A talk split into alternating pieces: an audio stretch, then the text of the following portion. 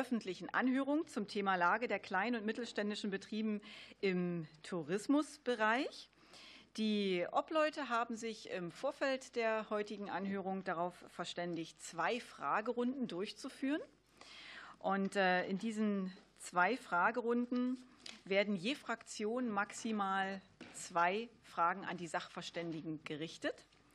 Die Kolleginnen und Kollegen haben dafür so in etwa anderthalb Minuten Zeit, anderthalb maximal zwei Minuten Zeit, diese Fragen zu stellen, je Fragerunde. Und äh, die Sachverständigen haben je Frage drei Minuten Zeit. Ja, wenn Sie zwei Fragen gestellt bekommen, dann haben Sie selbstverständlich sechs Minuten, ansonsten drei Minuten Zeit. Wir begrüßen heute recht herzlich Frau Sonja Austermühle von Verdi. Ich grüße Sie. Guten Tag. Wir haben zu Gast Anke Budde, die Präsidentin von ASR Allianz Selbstständiger Reiseunternehmen. Einen wunderschönen guten Tag. Wir haben Frau Dr. Ute Dallmeier online zugeschaltet. Hallo, Frau Dr. Dallmeier. Grüße Sie. Guten Tag. Guten Tag zusammen. Grüße Sie auch. Wir haben Ingrid Hartges von DEHOGA Hotel- und Gaststättenverband als Sachverständige heute hier zu Gast. Sven Liebert ist dabei, Generalsekretär vom Bundesverband der deutschen Tourismuswirtschaft und Frau Dr. Ilja, nee, sorry, Herr Dr. Ilja Notnagel, Entschuldigung, Mitglied der Hauptgeschäftsführung vom DIHK. Ich begrüße Sie recht herzlich und wir beginnen mit der Fragerunde mit der SPD und Herr Zierke. Bitte sehr, Sie haben das Wort. Vielen Dank. Ich, äh, Sie gestatten, dass ich vorlese. Äh, meine Frage 1 geht an Sven Liebert, BTW. Wie ist die aktuelle Stimmungslage bei den kleinen Betrieben nach Corona bei eigentlich einem sich aufhellenden Buchungsjahr 2022? Die zweite Frage richtet sich an Herrn Notnagel äh, von der DIHK. Wie schätzen Sie die Lage der kleinen und mittelständischen Unternehmen im Tourismusbereich auch im Hinblick auf, auf, den internationalen Wettbewerb ein? Was muss aus Ihrer Sicht hier geschehen und was wünschen sich die Betriebe? Herr Liebert, bitte. Ja, vielen Dank für die Frage und vor allem herzlichen Dank für die Einladung. Ich gebe äh, gerne zu, ich bin das erste Mal heute im Ausschuss dabei und ich freue mich, dass das heute geklappt hat und es ist äh, eine besondere Situation. Wie ist die Lage von kleinen und mittelständischen Unternehmen gerade nach Corona? Ähm, man kann, glaube ich, sagen, es war alles ein Stück weit schlimmer erwartet worden, als es letztendlich ist. Äh, draußen scheint die Sonne und auch sozusagen beim Teil der Tourismuswirtschaft ist im Moment einfach echt eine Menge los und es ist eigentlich erstmal ein Signal zur Freude. Wir merken, dass tatsächlich äh, die Buchungslage weiter zunimmt, auch wenn Teilbereiche der Tourismuswirtschaft nach wie vor unter den Prognosen von 2019 bleiben, merken wir vor allem sozusagen, es gibt eine große Bereitschaft für Reisen. Es gibt ein, äh, die Notwendigkeit, Dinge nach wie vor nachzuholen. Äh, Bürgerinnen und Bürger freuen sich auf einen gemeinsamen Abend mit Freunden in Hotellerie, Gastronomie, vor allem aber auch in dem Urlaub. Das heißt, da ist viel, viel Bewegung. Nichtsdestotrotz ist die, muss man noch ein bisschen sozusagen, äh, ja, sozusagen Wasser in den Wein schütten. Auf der einen Seite, weil natürlich die Unternehmen durch die letzten zweieinhalb Jahre einfach wahnsinnig gebeutelt waren. Und sozusagen da jetzt wieder in den normalen Geschäftsbetrieb zu kommen, ist für die meisten Unternehmen einfach echt eine Herausforderung, gerade für die kleinen und mittelständischen. Und in Ergänzung bleiben die, die Anforderungen und derzeit die Herausforderungen relativ hoch. Wir erleben, dass viele Unternehmer ähm, Sorge haben, wie entwickelt sich die konjunkturelle Lage, wie entwickelt sich das Haushaltseinkommen, bleibt äh, der, die Konsumnachfrage so, wie es jetzt gerade ist, wie kann man im Rest des Jahres planen. Das heißt, äh, positive Tendenzen. Wir hoffen, dass das Jahr so weitergeht, wie es angefangen hat, aber äh, wir nehmen das nicht für selbstverständlich. Und es gibt eine Menge, was Politik dahingehend tun kann, um den Weg dementsprechend ein bisschen besser zu bereiten. Ja, vielen Dank für die Frage. Ich würde direkt, äh, direkt daran anschließen. Es ist ja so, dass ähm, den Betrieben das Thema Corona noch in den Knochen steckt, und zwar einfach in den Bilanzen. Äh, das ist äh, viele äh, Unternehmen sagen bei unseren Umfragen, ähm, dass sie Eigenkapitalrückgang haben und der jetzt durch das gute, der gute Teil 22 jetzt zumindest aufgefangen wurde. Aber die Frage ist dann natürlich, wie stelle ich mich auf nach Corona? Wo ist das Geld für die Investitionen, für die Erneuerung, für die Digitalisierung, die als große Frage auch in der Branche herrscht, gerade zum Beispiel im Spannungsfeld mit dem Thema äh, äh, Fachkräftemangel. Ja, also wie kann ich meine Prozesse so beschleunigen, dass ich auch mit weniger Personal umgehen kann und mehr Zeit am Kunden habe. Das ist ein großes Thema, was sicherlich auch noch ähm, äh, hängen bleiben wird als, als eine Fragestellung in der Branche. Ähm, vielleicht als Blickwinkel internationale Wettbewerbsfähigkeit, weil sich ja Ihre Frage auch darauf konzentriert hat. Wir haben erlebt, dass äh, die Gästeankünfte ähm, aus dem Ausland äh, auf ein Drittel gefallen sind 2021. Äh, das heißt, die Frage ist, wie können wir eigentlich weltweit dafür werben, dass der Tourismusstandort oder der Standort Deutschland spannend ist als Ziel für Reisen? Und ähm, vielleicht kann man da das Bild auch noch ein bisschen breiter ziehen, nicht nur auf den Touristen, sondern auch auf die Geschäftsreisenden. Wir haben große, ähm, große auch Anbieter, in Messestädten. Wir haben also die Frage, wie geht das eigentlich mit der Messewirtschaft weiter? Welche Menschen gewinnen wir weltweit, um äh, hierher zu kommen, auch äh, um in Deutschland nicht nur Urlaub zu machen, sondern auch Geschäftsbeziehungen zu machen. Und da ist das Spannungsfeld, glaube ich, sehr groß. Erstens, dass wir im Ausland auch für den Standort werben. Da gibt es mit der DZT einen guten eine gute Institution, die sich da äh, weltweit auch für den äh, äh, Standort einsetzt. Zweitens aber natürlich die Frage, wie machen wir das bei, gerade bei Geschäftsreisen? Wie schnell geht das mit der Visavergabe? Und drittens haben wir die Frage, wenn dann die Menschen dann auch hier sind, ähm, es geht heutzutage, glaube ich, kaum noch ohne Breitband. Und wenn Sie die dann in die Region gewinnen wollen, sei es Geschäftsmann oder auch äh, Kunde, äh, der privat unterwegs ist und uns da doch ein Großteil der Unternehmen sagen, oder nicht ein Großteil, über ein Drittel bei der Gastwirtschaft sagt, also bei mir ist das mit der Breitbandanbindung nicht gegeben, dann haben Sie schon ein paar K.O.-Kriterien, die im Wettbewerb zu anderen Standorten äh, ein großes Thema spielen. Vielleicht mit Blick auf die Uhr wenn jetzt so die letzten Corona-Maßnahmen gefallen sind, ist natürlich auch die Frage, wo kommen die zahlungskräftigen internationalen Kunden her? Fernost. Äh, da ist natürlich ein großer Wettbewerb auch mit anderen europäischen Zielen und die, die Leute werden sich auf äh, dem Weg machen, wieder auch aus diesen Ländern wieder äh, touristische Erlebnisse zu haben. Und da sollten wir doch dafür werben, dass sie die vielleicht nicht nur in Frankreich, sondern auch in Deutschland machen werden. Vielen Dank. Ja, vielen Dank. Wunderbare Einhaltung der Redezeit. Und bevor ich das Wort an die CDU-CSU-Fraktion gebe, noch ein herzliches Hallo an Herrn Dieter Janicek, dem Koordinator der Bundesregierung für Tourismus. Ich habe es vergessen. Asche auf mein Haupt. Wer spricht für die CDU-CSU-Fraktion? Bitte sehr, Kerstin Vierecke. Ja, äh, bei mir handelt es sich in erster Linie erstmal um das liebe Geld. Und da hätte ich zwei Fragen an Frau Hartges. Ähm, die ja in dem Papier, was uns allen zugegangen ist, die dauerhafte Senkung der Mehrwertsteuer auf 7 Prozent fordert, was natürlich auch unsere Forderung ja schon seit längerem ist. Aber anders gefragt, sollte das nicht kommen, angesichts der wirklich ja scharfen Situation, Sie haben sie ja eben auch gerade schon beide beschrieben mit den steigenden Kosten etc. pp., als auch, dass die Löhne nahezu durch die Inflation immer weniger werden. Welche Auswirkungen würden Sie da befürchten? Was macht das sozusagen auf dem Markt, wenn diese Mehrwertsteuerreduzierung nicht dauerhaft beibehalten wird? Und ein anderes Thema, was ich jetzt in dem Papier nicht gefunden habe, ähm, zwar haben Sie beschrieben, dass durch Corona 11 Prozent Rückgänge der Unternehmen ähm, ja, nachzuvollziehen sind.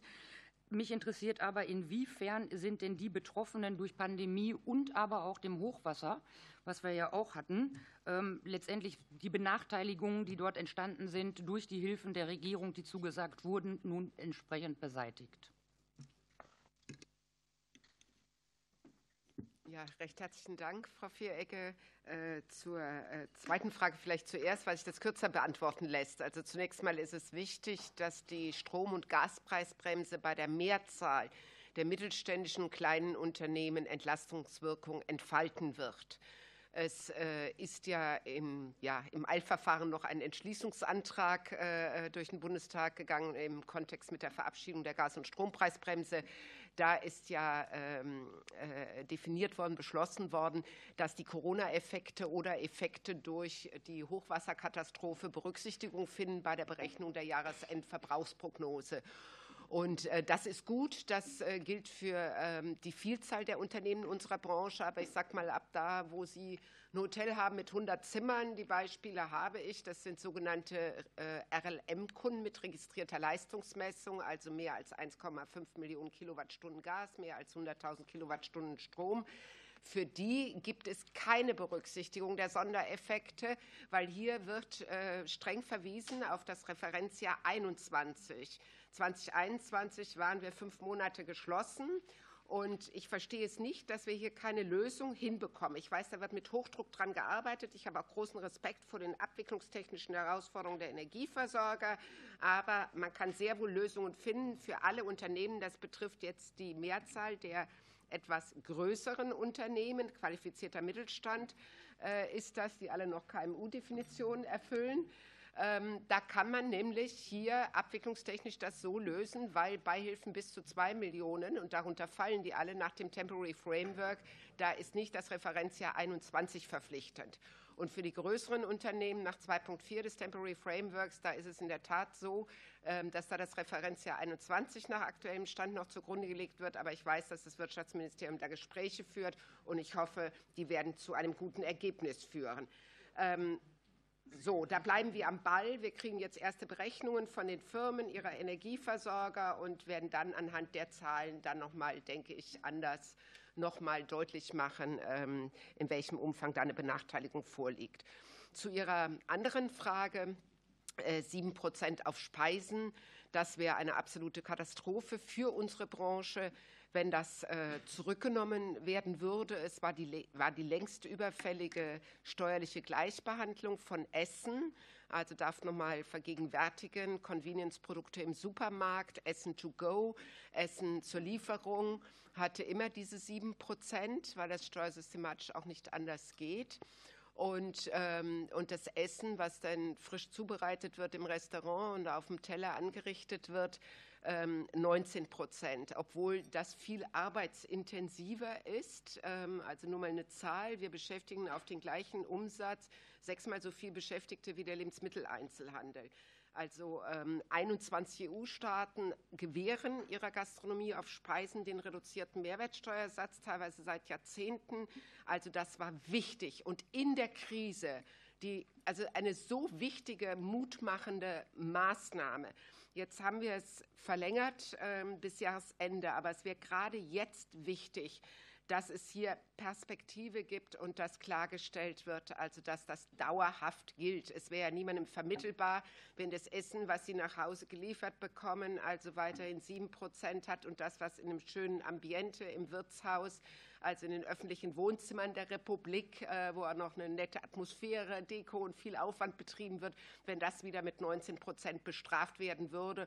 Und ich glaube, dann verlieren noch mehr Unternehmer die Lust an der Selbstständigkeit. Also deswegen herzlichen Appell.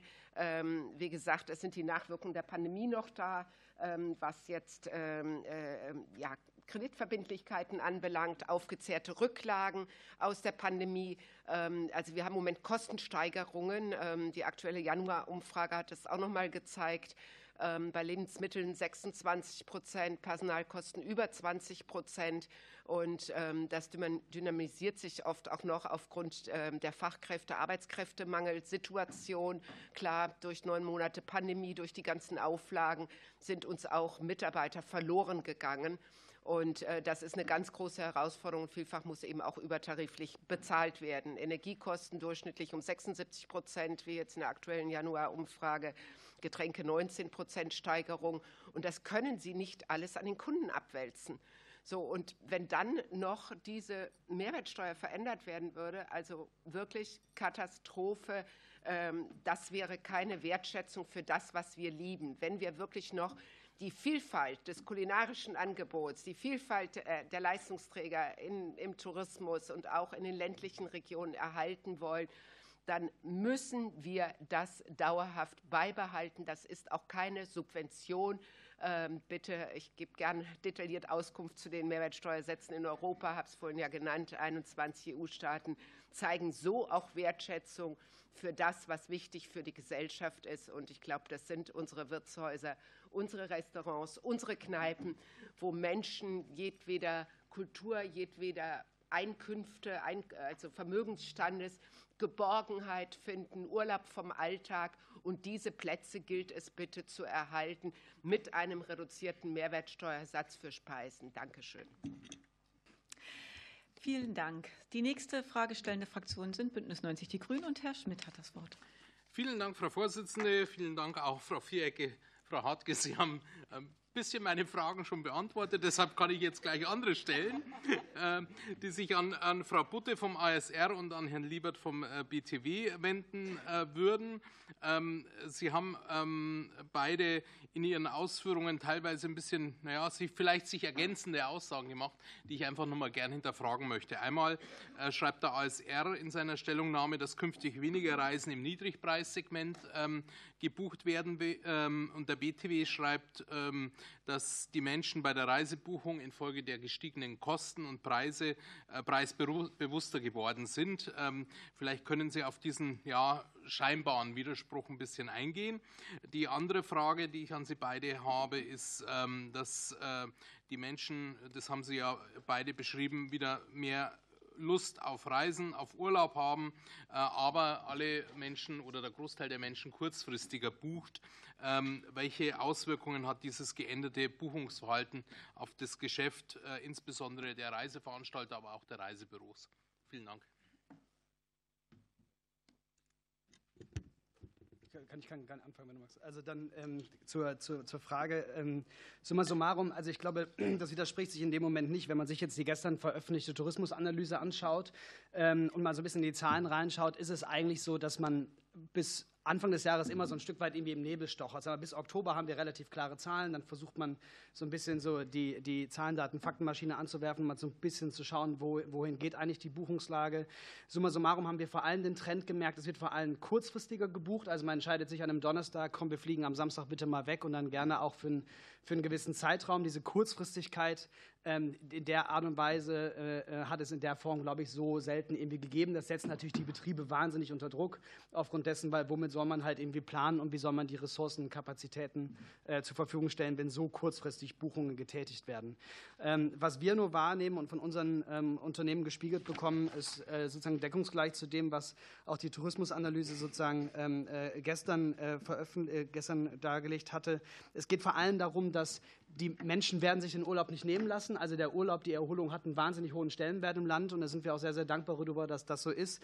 Sondern man macht sich natürlich schon Gedanken, wie kann ich mir ein Mindestmaß an Erholung gönnen und gleichzeitig, sagen wir mal, ein bisschen preisbewusster halt irgendwie äh, irgendwie einkaufen. Ähm, ich glaube sozusagen bei denjenigen, die ähm, äh, den Urlaub nach wie vor als einen wichtigen Teil für sich sehen, und das ist für 2023 die Prognose, dass 60 Prozent festplanen, einen mindestens 50, äh, fünftägigen Urlaub, 50 wäre schön, mindestens fünftägigen Urlaub sozusagen zu machen. Ähm, das ist sozusagen schon mal festgesetzt. Dass es aber gerade bei unteren Einkommensschichten eine andere Preissensitivität gibt als sozusagen jetzt bei der, deutschen Mittelschicht oder sozusagen bei gehobenen Einkommen, äh, glaube ich, geht in dem Moment, äh, geht in dem Moment einher. Letzter Satz, was glaube ich ganz spannend ist zu beobachten, äh, ist sozusagen, wie sich das Konsumverhalten innerhalb der Urlaubsreise sich abspielt. Also unabhängig davon, dass man sagt, man macht einen Urlaub, ist dann die Frage, wie konsumiert man eigentlich sozusagen vor Ort. Weniger Shopping, geht man sozusagen, kauft man weniger Souvenirs, das hatten 70 Prozent der Befragten ähm, äh, sozusagen gestern dazu bekannt gegeben, oder auch wird an, äh, an Restaurant und Gastronomie gespart werden. Ähm, das ist alles etwas, was sich jetzt in Zukunft zeigt. Ähm, äh, das äh, werden wir aber dann erst so bis zur Mitte des Jahres so ein bisschen Klarheit kriegen, wohin die Reise eigentlich geht. Vielen Dank für die Frage. Ähm, ergänzend dazu, also den Widerspruch beim Reisepreis sehe ich nicht. Ähm, es, äh, unser Hinweis darauf äh, bezieht sich oder bezieht sich darauf, dass wir äh, in den vergangenen Jahren auch durch ein Preisdumping, was die Branche sich in verschiedenen Destinationen geliefert hat, Reisen für 599, 699 Euro äh, zum Beispiel äh, in die Türkei angeboten haben. Äh, und da muss man halt ganz klar sagen, das hat A, keine Wirtschaftlichkeit. Äh, irgendeine wird am Ende hier nicht mehr fair bezahlt. Ähm, es ist aber auch so, dass eben genau dieses Klientel, was sich diese Reisen geleistet hat, ein Klientel ist, was sehr spitz auf Knopf kalkuliert. Die buchen dann diese All-Inclusive-Reisen, weil sie wissen, da kommt nichts mehr obendrauf. Und dieses Angebot ähm, fällt jetzt halt weg. Und dazu kommt dann eben auch, dass die äh, mit steigenden Energiekosten auch im privaten Bereichen ja auch belastet werden, die Leute. Oftmals ist dann die Frage, kann ich jetzt noch äh, mir die Reise leisten Und ähm, da ist auch meine persönliche Einschätzung noch verhalten optimistisch. Ja, in den Reisebüro boomt auch bei den Reiseveranstaltern. Wir haben äh, sehr gute Buchungen, ähm, aber abgerechnet wird im Oktober, wenn wir wissen, welche Gäste sind wirklich gereist und ähm, welche Kosten äh, sind dann äh, da gewesen. Und die Auswirkung auf die Wirtschaftlichkeit ähm, ist natürlich dahingehend, ähm, wir haben einfach ähm, bedingt dadurch, dass auch immer kurzfristiger gebucht wird, der Herr Liebert hat es gerade angesprochen, weiß ich ja gar nicht als Reiseveranstalter, wie viele Pauschalplätze soll ich jetzt irgendwo einkaufen. Bleibe ich dann auf meinen Sachen sitzen, kann ich das Risiko eingehen. So, das heißt, wir gehen immer mehr zu diesen dynamisch äh, paketierenden Reiseveranstaltern die äh, dann einfach zu Tagespreisen ihre Flugplätze einkaufen und nicht mehr im Voraus. Das heißt also, je kurzfristiger ich buche, gerade im äh, mitteleuropäischen und auch auf der Fernreisestrecke, desto teurer wird es aktuell. Ähm, und die Planbarkeit, das hat dieses Henne-Ei-Prinzip. Ne? Wie, wie, plane ich? Gehe ich vor das Risiko, bleibe dann auf meinen Sachen sitzen, habe dann hohe Ausfälle, weil ich es nicht verkauft bekommen habe und muss es dann wieder zu Dumpingpreisen rausgeben? Äh, oder ähm, bestrafe ich den Kunden, ähm, dass er Last Minute buchen soll. Also ich kann sagen, ähm, im äh, Mittelmeerbereich oder auch äh, in der Fernstrecke, die hochwertigen Reisen werden alle im Augenblick sehr langfristig gebucht.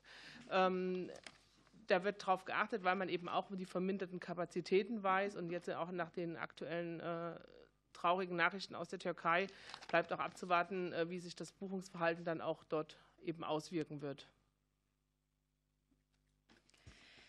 Die nächste Frage wird von Nico Tippelt, die FDP-Fraktion, gestellt.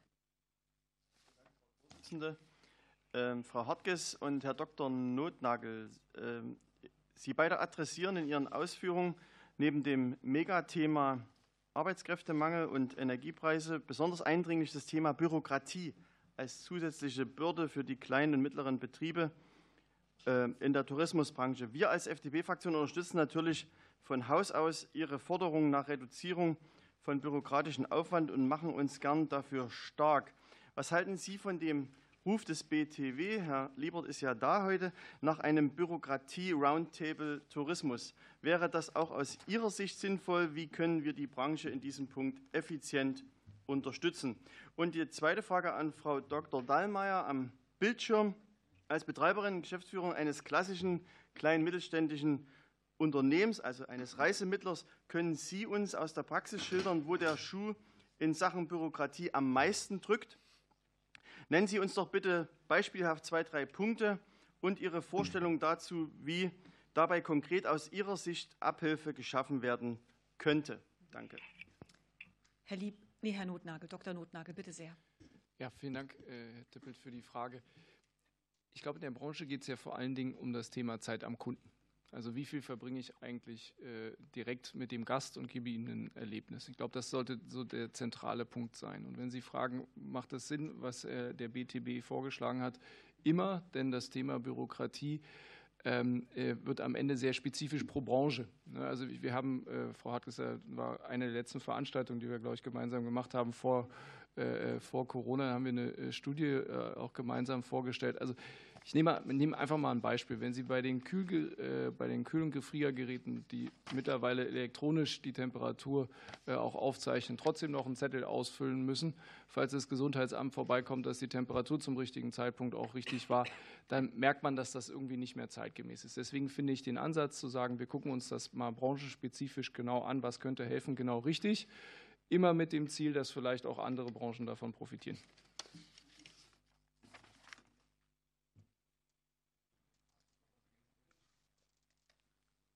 Und Frau Dr. Dahlmeier. Okay. Ähm, wenn man als kleines Unternehmen, wobei wir so klein nicht sind mit 30 Mitarbeitern, wir sind also in, dem, in der Vertriebslandschaft schon ein etwas größeres Unternehmen, dann entsteht die Bürokratie momentan insbesondere bei dem Thema Schlussabrechnung, was sicherlich eine Ausnahmesituation ist und auch gerechtfertigt ist, dass doch die Zahlen vernünftig auf den Tisch kommen. Dennoch haben wir da in der Bürokratie einen vermehrten Aufwand, den ich eben sehe, dass er bei kleinen Unternehmen, wo die Geschäftsführung eben auch am Counter sitzt, kaum zu stemmen ist, weil ich einen großen Sachverstand brauche, um entsprechend zu kontrollieren, welche Zahlen jetzt förderfähig sind, welche Umsätze förderfähig sind und welche nicht. Da haben wir im Moment zum Beispiel ein Thema, dass die Auslegung innerhalb der Länder unterschiedlich ist. Da haben wir ein Beispiel, dass in Hessen ähm, die Themen so dargestellt werden und ausgelegt werden, dass nur Ausreiseverbote aus Deutschland akzeptiert werden und nicht Einreiseverbote aus anderen Ländern während der Corona-Pandemie. Sowas führt natürlich momentan auch zu einer gewissen Unsicherheit und eben auch Behandlung der Schlussabrechnung, die wir, also wir sind dabei, ich habe am Freitag Termin mit meinem Wirtschaftsprüfer, die Schlussabrechnung zu machen. Dann haben wir weitere Themen in der Bürokratisierung, dadurch, dass wir unterschiedliche Leistungen anbieten, also sowohl Versicherungen verkaufen, als auch Mietwagen verkaufen, als eben Pauschalreisen und dann wiederum auch Einzelleistung oder verbundene Reiseleistung, je nach Definition müssen wir dem Kunden, und dann geben wir Bürokratie an den Kunden weiter, unterschiedliche AGBs in die Hände geben, die der Kunde wiederum verstehen muss und unterschreiben muss, damit wir eben sicherstellen können, dass er das, was er gekauft hat, auch von den AGBs eben her versteht. Auch das ist eine zusätzliche Bürokratisierung, die wir also merken, auch im Berufsbild. Das ist zum Thema Fachkräftemangel eins der Themen, die mir viele der Mitarbeiter auch darstellen, dass sie damit nicht besonders glücklich sind, weil sie eigentlich nicht mehr Reisen verkaufen, sondern eben Bürokratie machen. Also sich wirklich auch vorkommen, den Zettel noch unterschreiben, den Zettel noch unterschreiben, den Zettel. Auch wenn wir es digital machen bei uns, ist es ein Thema, das es für einen Mitarbeiter sicherlich auch nochmal ein anderes Berufsbild darstellt. Denn er muss ja gleichzeitig Sicherungen verkaufen, Versicherungen verkaufen und ist in der Beziehung natürlich kein Versicherungsvertreter. Dann haben wir Themen wie Bürokratieabbau halt auch in den Bereichen, wo wir als, wir sind als Büro im Geschäftsreisebereich und im äh, Pauschalreisebereich sowie aber auch in der Eigenveranstaltung tätig. Also auch da auf drei Bereichen unterschiedliche Bürokratiehürden nehmen müssen. Vielen Dank. Nächste Frage stellende Fraktion ist die AfD und Herr Münzenmeier hat das Wort. Vielen Dank, Frau Vorsitzende. Ja, meine erste Frage richtet sich an Frau Hartges und an Herrn Dr. Notnagel. Ich greife nochmal das Thema auf, was Herr Tippel gerade aufgemacht hat. Ich glaube, Bürokratieabbau ist etwas, worüber man gar nicht genug äh, reden kann. Und ich wäre sehr dankbar, wenn die FDP dann nicht nur Roundtable einruft, sondern sich in der Regierung durchsetzt. Aber das nur am Rande gesagt. Ähm, Sie haben ja gesagt, Sie brauchen, wir brauchen ein Belastungsmoratorium, hat der DEHOGA mehrfach gefordert für die Gastronomie. Ähm, der DIHK kritisiert, dass insbesondere kleine und mittlere äh, Unternehmen ja überproportional betroffen sind. Und könnten Sie vielleicht noch mal beide erläutern, was stört Sie beispielsweise an der Ökoquote in der Gemeinschaftsverpflegung, der Allergenkennzeichnung von Lebensmitteln oder eben zum Beispiel Arbeitszeitdokumentation, dass wir das noch mal an ein paar konkreten Beispielen festmachen? Und äh, die zweite Frage, auch da greife ich gerne noch mal ein Thema auf, über das wir heute ja schon mal geredet haben, äh, reduzierte Mehrwertsteuersätze. Sie wissen, wir haben das mehrfach auch gefordert, auch im Deutschen Bundestag gefordert. Jetzt haben Sie eben auch noch mal drüber gesprochen, über die auf Speisen. Da stehen wir selbstverständlich auch an Ihrer Seite. Aber mich würde noch mal interessieren, äh, wir fordern das eben auch auf Getränke, auch da unbefristet. Könnten Sie dazu vielleicht noch mal zwei, drei Sätze verlieren und vielleicht auch noch mal den Kollegen, die sich da momentan sträuben, die Ängste nehmen, dass das eben nicht an den Kunden weitergegeben wird. Das ist ja immer eins der Gegenargumente, das immer wieder kommt. Man gibt das nicht an den Kunden weiter. Vielleicht könnten Sie uns da auch noch mal zwei, drei Sätze dazu sagen. Vielen herzlichen Dank. Frau Hartges? Ja, vielleicht zunächst zu dem wichtigen Thema Bürokratieabbau. Also äh, zunächst, äh, wenn es hier ums Belastungsmoratorium geht, dann geht es um das, was Bundeskanzler Olaf Scholz Ende September ja in Verbindung mit der Gas- und Strompreisbremse angekündigt und versprochen hat. Also äh, äh klar, das ist ein wichtiges Signal. Wir leben in einer Zeit, wir brauchen Gründer, Gründergeist und Lust auf Nachfolge in den Unternehmen. Also, äh, äh, dass die, die Unternehmer auch Freude an ihrer Selbstständigkeit haben. Und äh, da ist halt äh, ja, die Multikrisensituation natürlich kommt, kommt einmal dazu, äh, die also die, die, die Aussichten immer wieder ein bisschen trübt, obwohl es aktuell bisschen bergauf geht. Also die Stimmung hält sich ein wenig auf und äh, Unternehmer müssen ja auch irgendwo ein Stück weit Optimisten bleiben. Aber ähm, nein, da passiert ganz viel. Jetzt läuft ja aktuell eine Umfrage ähm, äh, vom Bundesjustizminister Buschmann äh, zum Thema also Bürokratieabbau, wo wir ganz konkrete Vorschläge einspeisen sollen. Aber da heißt es eben auch, ohne dass Standards abgesenkt werden. So. Sind das jetzt Standards? Also wir haben äh, bereits eine Vielzahl von Kennzeichnungsvorschriften äh, für die Speisekarten bei uns in der Branche, also ähm, Zutatenkennzeichnung, Allergenkennzeichnung ähm, etc. Das ist mit viel Aufwand verbunden. Ähm, jetzt äh, diskutieren wir aktuell über Herkunftskennzeichnung bei Fleisch. Tierwohl-Labeling, Tierwohlabgabe möglicherweise, die noch von den Gästen zu, zu kassieren ist. Das war auch schon konkret in der Diskussion aktuell ähm, die Bioquote 30 Prozent in den äh, Kantinen des Bundes, der Länder etc. Dafür ist überhaupt keine Nachfrage da. Also ich glaube, im Handel liegt die, ähm, der Bioumsatzanteil, glaube ich, aktuell bei 6 Prozent. Ähm, ja, mit Blick auf die ganze Inflation äh, greifen die Leute natürlich auch äh, dann lieber zu regionalen Lebensmitteln als und verzichten auf die Biozertifizierung. Man muss ja auch wissen, dass viele Bioprodukte aus dem fernen Ausland kommen. Also das, ähm, ich glaube, es ist wichtig, dass wir ein Bewusstsein dafür schaffen, wie wichtig und auch gesünder mehr pflanzenbetonte Ernährung ist, aber bitte durch Aufklärung, nicht durch Bevormundung. Ähm, Beispiel Lieferkettengesetz. Ein Caterer rief mich an und sagte, Mensch, jetzt haben wir gerade ganz tolle Landwirte, die super Gemüse uns liefern für unsere Kantinen in den jeweiligen Regionen und Standorten, wo wir vertreten sind. Aber die können das gar nicht leisten, die Landwirte, was da jetzt alles verlangt wird in Sachen Lieferketten, Sorgfaltspflichtengesetz und, und so weiter. Und ich muss meine Lieferanten reduzieren. Das ist ja alles mehr Aufwand, wenn ich jetzt auf die Mittelständler setze. Ich werde das noch mal ein bisschen repräsentativer erheben. Das war jetzt eine Einzelmeinung, äh, aber ist ja nachvollziehbar. Also eigentlich das, was wir alle wollen, gesunde regionale Wirtschaftskreisläufe, die auch gerade im ländlichen Raum die Attraktivität der Regionen äh, stärken, also wo wir wirklich auch alle miteinander ein Augenmerk drauf legen müssen, ähm, dass es da lebenswert ist, auch gerade mit Blick auf Wohnraumsituationen in den Großstädten, mittleren Städten, ähm, glaube ich, ist das ein ganz wichtiges Thema, äh, dass wir hier äh, ähm, schauen, dass diese Betriebe jetzt nicht benachteiligt und gegängelt werden. Und ich möchte abschließend vielleicht zu dem Thema noch auf einen Wertungswiderspruch hinweisen. Es kann in unserem Land jeder wird werden. Also mit, entschuldigen Sie bitte, Herr Dr. Notnagel, ich habe den Frikadellenkurs auch während meines Jurastudiums Anfang der 80er Jahre in Würzburg absolviert. Vier Stunden IHK-Kurs war das damals. Ich muss auf die Zeit hinweisen. Und das Frau reicht Hartges. aus und du musst zuverlässig sein und dann kannst du ein Wirtshaus treiben, ein Hotel, alles machen. So.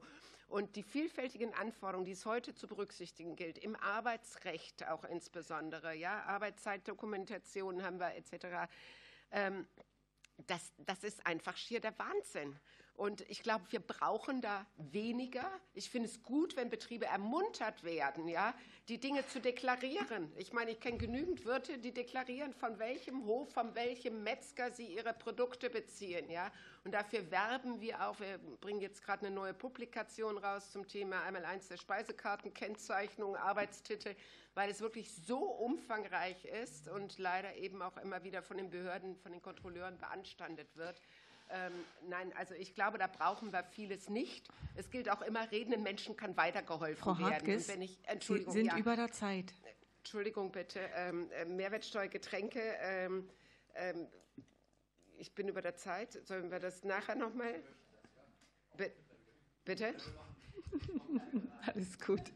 Dr. Notnagel, bitte sehr. Äh, vielen Dank. Äh, probiere ich die überschrittene Zeit, aber es war ja eine Frage an uns beide, gerne äh, kurz reinzuholen, um vielleicht konkret zu sein. Also wir haben ja zum Beispiel beim Thema Meldeschein, das ist ja digitalisiert worden, ist die Frage, ist das eigentlich sinnvoll, dass wir den überhaupt beibehalten oder nicht? Das ist zum Beispiel ein Thema. Wir haben die wir haben bei dem Thema Allergenkennzeichnung, da haben Sie, Sie haben Tageskarten, ähm, ist die Frage, muss das wirklich immer ausgedruckt sein und überall hingehängt werden oder kann das der, äh, derjenige, der es anbietet, dann auch äh, mündlich erläutern?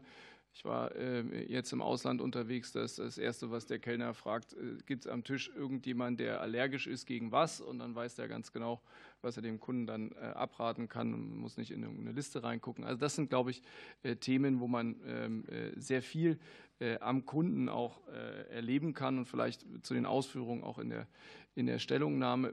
Ähm, kleine und mittlere Unternehmen sind Inhaber geprägt. Das heißt, ähm, die Frau Dallmayr hat das gerade schon sehr schön, sehr schön beschrieben.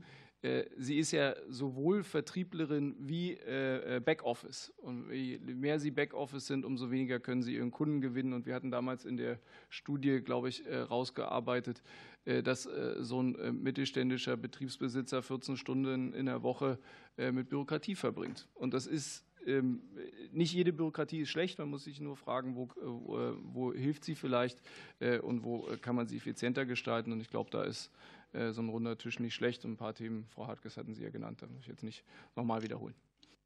Dann ist jetzt Thomas Lutze von der Fraktion Die Linke am Wort. Bitte sehr. Ja, vielen Dank und Beruhigung für alle Wirtinnen und Wirte. Es gibt auch noch eine weitere Berufsgruppe, wo man keine Qualifikation braucht, die nennt sich Bundestagsabgeordnete. Aber das nur nebenbei. Jetzt geht es mir um den Faktor Arbeit, meine, äh, der oft geschmäht wird als Kostenfaktor aber eigentlich das größte Kapital in der Branche ist. Deswegen meine Fragen an die Kollegin Austermühle von Verdi. Sie haben eine relativ umfangreiche Darstellung gemacht, übersichtlich auch noch dazu. Mich würde mal interessieren, noch mal wirklich zusammenfassend, ähm, wo die Hauptanforderungen jetzt liegen in der Richtung, ähm, dass wir gerade eine Pandemie hatten, mit, äh, wo es die Branche ja nun volles Rohr erwischt hat. Ich glaube fast wie keine andere, aber ich weiß jetzt nicht, ob da äh, die Gastro- und Reisebranche die Nummer eins war, aber das hat voll reingeschlagen, auch was die Auswirkungen auf die Beschäftigten angeht.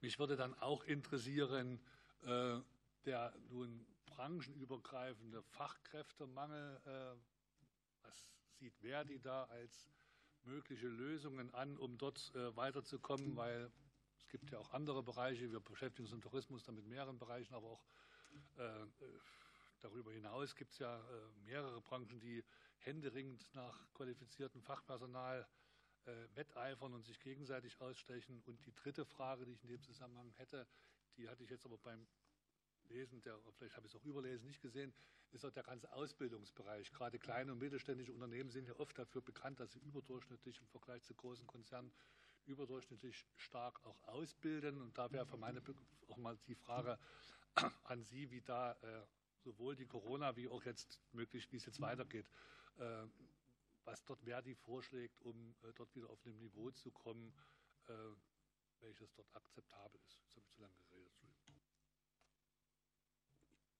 Ja, vielen Dank für die Fragen erst einmal. Also ich würde jetzt als erstes darauf eingehen, was ist ähm, für die Kolleginnen und Kollegen in Reisebüros und auch beim Veranstalterbereich, also weil das kurz vorne weggeschoben. Ich kann jetzt im Wesentlichen halt genau von den Unternehmen, die Reisebüros und Veranstalter betreiben äh, und deren Beschäftigten vorrangig äh, erzählen, weil das ist mein Zuständigkeitsbereich in Verdi. Also die haben in der Tat in der Zeit von Corona, ähm, da ist ja Gott sei Dank das Kurzarbeitergeld auch erhöht worden, was den Kolleginnen und Kollegen insofern schon zur Hilfe kam, aber es hat doch dazu geführt, dass äh, die Kolleginnen und Kollegen ähm, massive Gehaltseinbußen hinnehmen mussten. Ähm, ich möchte auch gleich vorneweg sagen, alle Kolleginnen und Kollegen, mit denen ich gesprochen habe, sind von Herzen Touristikerinnen und Touristiker. Die brennen für diesen Beruf und umso frustrierender ist es für sie zu erleben, dass es A nicht funktioniert, ähm, wenn halt Corona da ist, also also auch die haben wirklich inhaltlich geblutet, sage ich jetzt mal, aber finanziell war es für sie extrem schwer, über die Runden zu kommen. Zugleich war es aber auch so, dass das Kurzarbeitergeld nicht dazu beigetragen hat, dass tatsächlich die Arbeitsplätze vollständig erhalten wurden, sondern parallel ist es halt passiert, dass die Arbeitsplätze abgebaut wurden. Jetzt ist es, da kann ich die Kollegen, die jetzt hier ähm, dazu berichtet haben, auch nur unterstützen, tatsächlich so, dass ähm, die Reiselust der Deutschen auch in Wahrnehmung der Beschäftigten wieder extrem zugenommen hat. Es wächst aber nicht gleichzeitig proportional proportional dazu die Anzahl der Beschäftigten. Das hat verschiedene Gründe. Das eine ist, finde ich, dass da in der Zeit von Corona offensichtlich mehr abgebaut wurde, trotz vieler Warnungen, die auch von den Beschäftigten, Betriebsräten und Gewerkschaften an der Stelle signalisiert wurden. Es wird eine Zeit kommen, da wird wieder gereist werden. Und wo kommen dann die Leute her? Ähm, Kurzarbeitergeld, wie gesagt, war ja da. Aber jetzt ist es tatsächlich auch so, dass viele die Branche verlassen, weil sie jetzt auch einem Arbeitsoverload sich ausgesetzt sehen durch viele, also auch viele Dinge, die sie jetzt plötzlich neu wissen müssen, Die Kunden haben andere Anforderungen durch die Kurzfristigkeit, durch viele Sachen, die die Kunden jetzt mehr wissen wollen im Sinne von Arbeits- und Gesundheitsschutz, ähm, sodass äh, wir da halt auch die dort verbliebenen Kollegen ähm, mittlerweile sagen, sie verlassen selbst die Branche, weil sie ihre eigenen Ansprüche an den Job auch nicht erfüllen können, aber sich auch arbeitsbelastungsmäßig überfordert sehen. Das heißt, da ist aus unserer Sicht definitiv auch ein Blick zum Schutz der dort Beschäftigten sehr wohl auf das Thema Arbeitszeit zu legen, aber auch auf das Thema Arbeits- und Gesundheitsschutz, was mit der Arbeitszeit einhergeht. Ähm, das Thema Fachkräftemangel, ähm, wie gesagt, die Darstellung, die wir eingereicht haben, macht ja sehr deutlich, dass jetzt der Touristikerberuf an sich nicht ähm, dramatisch großartig bezahlt wird. Also das ist ja immer eine schöne Vorstellung, die man hat. Ich arbeite in der Touristikbranche, kann wahrscheinlich extrem viel reisen. Das ist jetzt das nicht, was uns zurückgespiegelt wird, sondern oftmals habe ich jetzt schon Gespräche geführt, wo, gesagt, wo mir gesagt wurde, ich wäre so glücklich, wenn ich mir die Reise, die ich dort verkaufe, äh, die ich dort verkaufe, selber leisten könnte. Das können die Leute mit ihren Gehältern nicht mehr. Das heißt, wir haben teilweise ähm, Arbeitsbedingungen, die nicht besonders attraktiv sind. Wir haben Gehälter, die nicht dazu beitragen, dass man sich später eine Rente davon leisten kann. Ähm, und da ist auch ein großer Knackpunkt, weshalb auch bestimmt viele Fachkräfte, so jedenfalls auch die Rückmeldung, und das merke ich halt auch im Ehrenamt in Verdi, die verlassen sozusagen meinen Zuständigkeitsbereich und gehen dann in andere Zuständigkeitsbereiche in Verdi, weil sie wirklich komplett die Branche verlassen haben. Die sagen, das ist für mich nicht mehr leistbar, obwohl es mein Traumjob ist. Und das, äh, denke ich, ist halt ein Punkt, der muss ganz dringend mitgedacht werden, wenn es darum geht, dass man sagt, was machen wir für die touristischen Mittelständler und auch Kleinstbetriebe, was machen wir für die Betriebe überhaupt, dass man auch gucken muss, ja, aber ein Bürokratieabbau oder ähnliches darf nicht dazu führen, dass zum Schluss die Beschäftigten komplett auf der Strecke bleiben, sondern es muss auch dort für sie ähm, attraktive Arbeitsbedingungen weitergeben. Und einer der Punkte ist eben auch, dass sie dort angemessen so bezahlt werden, dass sie jetzt nicht nur davon leben können, was auch immer schwieriger wird. Man muss berücksichtigen, sie haben schon die letzten Jahre die Inflation nicht mitgemacht, sondern sie machen sie jetzt auch nicht mit, weil das immer noch von Unternehmen mitgetragen wird. Wir können nicht den vollen Inflationsausgleich zahlen. Sie haben aber schon vorher drastische Reallohnverluste hingenommen. Ähm, also das sind Punkte, die aus meiner Sicht da dringend eine Rolle spielen müssen bei der Betrachtung, wie diese Aspekte mit reingenommen werden können. Was die Frage Fachkräftemangel ans, insgesamt angeht, ähm, will ich ganz ehrlich sein, also eine Patentlösung hat auch eine Verdi an der Stelle nicht, weil ähm, das gibt es, also die, die, gibt es faktisch. Wir beobachten an vielen Stellen, dass äh, viele Berufe in der Attraktivität aufgrund der Bezahlung und der Arbeitsbedingungen verloren haben. Gerade bei den Touristikern, um auf die zurückzukommen, die haben für sich oft den Schluss gezogen, ich verlasse die, die jeweilige Branche dann ganz. Das passiert in vielen Branchen, was ich beobachte, die für die ähm, Beschäftigten unattraktiv werden von der Bezahlung und von den Zeiten her. Also das heißt, an der Stelle haben Beschäftigte jetzt eigentlich einen ganz also ganz guten Weg, auch was zu tun. Ähm, andererseits wirkt sich das noch nicht so aus, dass deswegen die Arbeitsbedingungen automatisch besser werden. Also insgesamt äh, beobachten wir da einfach noch eine Diskrepanz, aber klar ist, ähm, wenn man halt von dem nicht mehr leben kann, was da gerade gezahlt wird, dann wird es eben schwierig. Bei der Ausbildung selbst, ähm, da kann ich jetzt an der Stelle nur sagen, dass die Rückmeldung, die ich bekommen habe, tatsächlich die ist, dass in Corona logischerweise auch weniger ausgebildet wurde, dass es extrem schwierig ist, auch Auszubildende zu finden, weil einfach die Zukunft der Branche selbst noch nicht als die sicherste gesehen wird. Also ich sage es mal so, der 16-Jährige, der jetzt halt seine Eltern fragt, will ich jetzt in der Touristik eine Ausbildung machen, der wird wahrscheinlich noch eine verhaltene Begeisterung an der Stelle ernten. Ähm, gleichzeitig Gleichzeitig ähm, kriege ich aber auch Rückmeldungen, dass die Attraktivität und dessen, was in der Ausbildung angeboten wird, in Corona zurückgeschraubt wurde, weil bestimmte, ähm, also ich sage mal beispielsweise Auslandseinsätze oder so, die ja auch so eine Ausbildung attraktiv machen für Auszubildende, zurückgefahren wurden. Ist nachvollziehbar. In Corona wäre ich jetzt als Auszubildender auch nicht unbedingt gerne äh, irgendwo hin verreist. Vor allem nicht, wenn alles geschlossen ist, lernt man auch nicht viel. Aber so eine attraktiven Angebote muss es dann halt auch wieder geben und müssen möglich gemacht werden. Vielen Dank. Wir beginnen mit der zweiten Fragerunde und Herr Zierke hat wieder das Wort von der SPD. Ja, vielen Dank. Mal Mikro. Nee, bei Dieter. Ähm, hm, vielen Dank. Äh, würde ich gleich anschließen wollen, und zwar ähm, Sven Liebert, BTW. Ähm, Im Statement äh, fordern Sie eine gesellschaftspolitische Aus Aufwertung der Ausbildung, unter anderem durch die Vernetzung von Wirtschaft und Schule. Ähm, wie, wie sollte, also aufbauend da, wie stellt sich die Branche ein? Wie sollte der Beruf aufgewertet werden oder die Ausbildung? Ähm, was könnten unsere ähm, äh, Aufgaben dabei sein? Also wie kann man die Unternehmen dort gezielt entlasten, um sich dann aufs Geschäft wieder zu konzentrieren? Meine zweite äh, Frage geht nochmals an Herrn Notnagel, die IAK. Äh, wir erwarten, also Thema Tourismusstrategie, was erwarten Sie, was erwarten Sie insbesondere, was erwarten insbesondere die kleinen und mittelständischen Unternehmen von der nationalen Tourismusstrategie und der damit Hand in Hand gehenden nationalen Plattform Zukunft des Tourismus? Herr Liebert?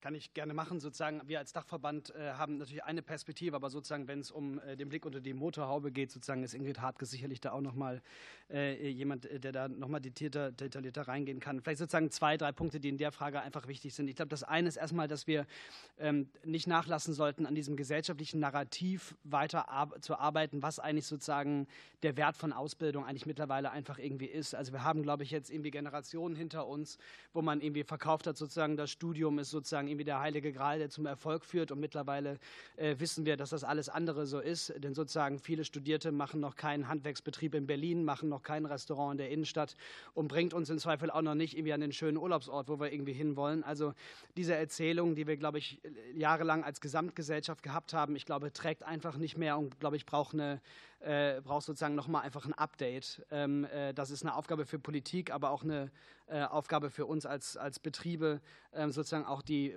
die Vorteile, die wir als Branche ermöglichen, über, das, über den klassischen Geschäftsbetrieb hinaus, das sozusagen weiter ins Schaufenster zu stellen. Also das ist eine Sache. Ähm, was aber auch noch wichtig ist, sozusagen für die Zukunftsfähigkeit von, von Ausbildung, gerade in, in der Tourismuswirtschaft, und das sagte Frau Austermühle gerade, dass vor allem die Branche auch wieder als eine sichere Branche empfunden wird. Also wenn sozusagen wir über einen kompletten Shutdown gesprochen haben, wo zwei Jahre lang sozusagen die Leidenschaft am Boden lag und man dementsprechend viel Zeit zu Hause verbrachte, weil die Rahmenbedingungen natürlich so waren, ist das natürlich nichts, was Vertrauen darin stärkt, dass sowas nicht nochmal wiederkommt. Wir sind alle bemüht, dass das nicht der Fall ist. Ähm, aber es tat den Menschen, die es jeden Tag gemacht haben, ähm, nicht nur finanziell weh, sondern vor allem, glaube ich, in ihrer Selbstbestimmtheit, warum sie eigentlich morgens aufstehen, weil sie Leuten tolle Urlaubserlebnisse bieten möchten oder weil sie einfach leidenschaftlich gerne einen Kaffee betreiben. Ähm, aber das ist so viel größer als das reine ökonomische an sich. Und ich glaube, da sozusagen das in der Form, dass das in der Form so nicht nochmal kommt oder sozusagen wir da einfach das im Hinterkopf haben, dass es was mit Menschen macht äh, und vor allem auch auf die Zukunftsfähigkeit für die, für die Ausbildung in der Tourismuswirtschaft ist, glaube ich, ein ganz, ganz, äh, ein ganz, ganz wichtiger Punkt. Ähm, ansonsten würde ich den Ball einfach gerne mal zu dir rüberwerfen, Ingrid, wenn du Detail. Genau. Gerne. Also wir brauchen einfach eine Offensive für die duale Ausbildung und zwar auf allen Ebenen.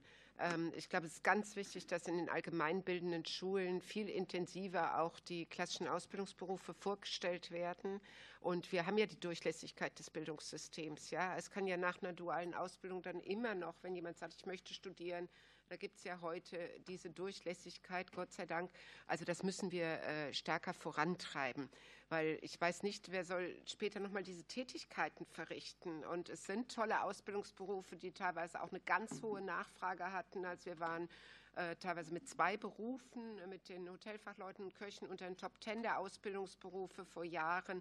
Ähm, wir waren in der Spitze bei 100.000 Auszubildenden, 108.000, glaube ich, über alle sechs Ausbildungsberufe. Äh, die Situation ist heute eine andere, aber wir holen wieder ein bisschen auf. Ähm, Sage ich mal, wir haben über alle Ausbildungsberufe hinweg einen Zuwachs jetzt ähm, gegenüber letztem Jahr nach den BIP-Zahlen. Die IHK kommen jetzt im März, äh, lieber Herr Dr. Notnagel. Aber danach erstmal ein Zuwachs von 25 Prozent gegenüber dem letzten Jahr. Also was zeigt, es geht wieder in die richtige Richtung liegen aber immer noch äh, bei 9,5 Prozent unter 2019. Ähm, also nur um deutlich zu machen, also welche tiefen Spuren ähm, die Pandemie bei uns hinterlassen hat. Und an der Stelle nochmal ein dickes Dankeschön an Bund, aber auch die Bundesländer. Das war ja dann auch ziemlich parteiübergreifend, wo man gesagt hat, ähm, der Instrumentenkasten kommt weg. Wir brauchen keine Infektionsschutzmaßnahmen mehr, weil noch länger wirklich diese Stigmatisierung auch unseres Bereiches äh, ähm, das wäre nicht gut gegangen. Ja? Also am Anfang hat man Verständnis gehabt für vieles, aber jetzt ist wichtig, dass wir wieder arbeiten dürfen und für junge Menschen auch attraktive Ausbildungsberufe haben. Wir unternehmen selber viel mit Top-Ausbildungsqualität, also hier eine entsprechende Zertifizierung, ähm, die auf der Basis der der Rückläufe der, der, Mitarbeiter, der Auszubildenden auch beruht. Äh, das sind jetzt 400 Betriebe, die diese ähm, Zertifizierung erworben haben, aber wir werden da auch demnächst noch mehr machen. Wichtig ist der Berufsschulunterricht, dass da die Qualität des Berufsschulunterrichts, der bereitet uns im Moment ganz große Sorgen, verbessert wird. Hängt auch teilweise natürlich damit zusammen, dass viele mit Migrationshintergrund in den Klassen sind, wo es sprachliche Barrieren gibt. Also da gibt es ganz viele Baustellen. Da braucht man einen Masterplan auf allen Ebenen, dass wir das, was die Zukunft und die Wirtschaftskraft unseres Landes, des Mittelstands, das sind ja potenzielle Unternehmer auch, die hier ausgebildeten Handwerker, Köche und so weiter, da muss dringend, dringend alles unternommen werden, dass sich die Situation verbessert. Danke. Vielen Dank, Frau Hartges. Und das Wort hat die CDU-CSU-Fraktion Anja Kalitschek. Ich würde gerne noch, wenn ich darf, den zweiten Ach so, Teil, Entschuldigung, ja, natürlich, Entschuldigung, selbstverständlich. Das ist immer faszinierend. Und ich würde gerne direkt daran, ich würde gerne nein, direkt daran anschließen, weil es ja auch Teil der äh, nationalen Tourismusstrategie ist, der Schwerpunkte, äh, das Thema Fachkräfte. Also äh, nochmal anschließend an das Thema Berufsschulen. Das Thema Tourismus ist gerade für sogenannte, warum die so genannt werden, ein bisschen schwierig, ähm, strukturschwache Regionen sehr wichtig. Da haben Sie aber weiter Anfahrtswege zu den Berufsschulen. Da haben Sie die Frage, lohnt sich das überhaupt hier den Berufsschullehrgang zu machen und wie weit muss ich eigentlich die jungen Menschen und wenn sie dann auch nicht Auto fahren können, äh, schicken, das ist ein sehr wichtiges Thema. Ich halte das für, äh, für das Thema Fachkräfte in der Tourismusstrategie für sehr, sehr wichtig, weil es das drängendste Thema ist. Auch wenn wir die Unternehmen fragen, wo habt ihr denn Fachkräftemangel der Branche, dann sagen die bei ausgebildeten und sogar bei ungelernten Personen. Das ist also ein, ein, großes Thema, ich glaube auch für die, äh, für die nationale Tourismusstrategie sehr wichtig. Und vielleicht, äh, Herr Liebert, nochmal angreifen. Also auch wir werden jetzt probieren, die jungen Menschen davon zu überzeugen, dass sie sich um eine Ausbildung kümmern. Das ist nämlich, äh, wir erreichen durch Corona und die mangelnden Zugang gerade der Arbeitsagenturen in die Schulen äh, haben wir viele äh, Jugendliche auch nicht erreicht mit dem Thema Ausbildung. Das muss man einfach, muss man einfach so sagen. Das waren harte Jahre bei der Anwerbung auch der jungen Menschen äh, für das Thema. Nochmal ganz kurz auch mit Blick auf die Uhr das Thema Tourismusstrategie und nationale Plattform Zukunft des Tourismus. Also wir freuen uns erstmal, dass Herr Janicek jetzt ernannt wurde mit seiner neuen Aufgabe. Auch vielen Dank, dass Sie sich heute die Zeit nehmen. Hier sind, ich glaube, dass wir da eine, eine wichtige und große Aufgabe haben, weil der Tourismus ja so vieles kann in den Regionen. Und äh, das, was in der, äh, äh, was in der äh, Tourismusstrategie als Schwerpunkt genannt wird, wird uns alle beschäftigen. Ähm, auch das Thema Nachhaltigkeit, ich greife sie einfach mal auf, äh, und Thema Bürokratieabbau zusammen. Nachhaltigkeit total wichtig. Ich glaube, die Kunden setzen da auch drauf wenn Sie jetzt Eigenversorger werden wollen als Tourismusbetrieb und äh, das im Zweifel zusammen machen mit Ihrem Nachbarn, werden Sie auf einmal nicht mehr Eigenversorger, sondern Energieversorger äh, und haben da eine Menge, äh, eine Menge Bürokratie. Also ich glaube, dass wir da schon ein paar Baustellen auch haben und finden werden, wo wir äh, ähm, gut aus den Unternehmen auch wahrnehmen werden, was so eine Tourismusstrategie braucht. Ich glaube auch, ähm, das schließt sich der Kreis zu Ihrer ersten Frage, ja, wir wollen, dass die Leute auch im Land selbst Urlaub machen, weil sie auch Regionen entdecken können, die sie so nicht haben. Aber wir wollen auch, und das ist auch ein wichtiger äh, Bestandteil einer nationalen Strategie, äh, dass wir international ein wichtiger Standort sind. Ähm, dass wir Gäste hierher holen. Ich ähm, kann mich da an eine WM 2006 erinnern und ich bin kein Fußballfan. Aber was das gedreht hat an Wahrnehmung und an äh, Hospitality äh, des Landes, ich glaube, das äh, ähm, haben wir alle noch im Ergebnis hier auch vor Augen. Vielen Dank. So, und jetzt Anja Kalitschek von der CDU-CSU-Fraktion. Herzlichen Dank. Erstmal an Sie alle und an die Ausführungen, die wir jetzt schon gehört haben. Und ich möchte aber meinen Dank nochmal an jemanden richten, der nicht mit am Tisch sitzt, nämlich Norbert Kunz vom DTV, der eine Stellungnahme abgegeben hat, die quasi die Frage, die wir hier heute bearbeiten, einbettet in das große Ganze, nämlich die Frage Infrastruktur und Struktur, die die kleinen und mittelständischen Betriebe für die Regionen geben. Und dann will ich den Punkt Fachkräfte, der ja jetzt schon aus verschiedenen Perspektiven angesprochen worden ist, noch mal einmal anders beleuchten. Denn ich habe hier so einen netten Text vor mir liegen. Da steht, das, Umwel das Arbeitsministerium sieht keinen umfassenden Fachkräftemangel. So, jetzt habe ich die ganze Zeit gut zugehört und ich habe von jedem gehört, wir haben Fachkräftemangel. So, und aus persönlicher Perspektive sehe ich das auch so, weil ich das von zu Hause aus kenne. Jetzt ist aber die Frage, Gibt es den Fachkräftemangel denn wirklich oder liegt das Problem woanders? Oder ist das mehr Arbeits- als Fachkräftemangel? Vielleicht liegt da ja auch noch mal die Differenzierung.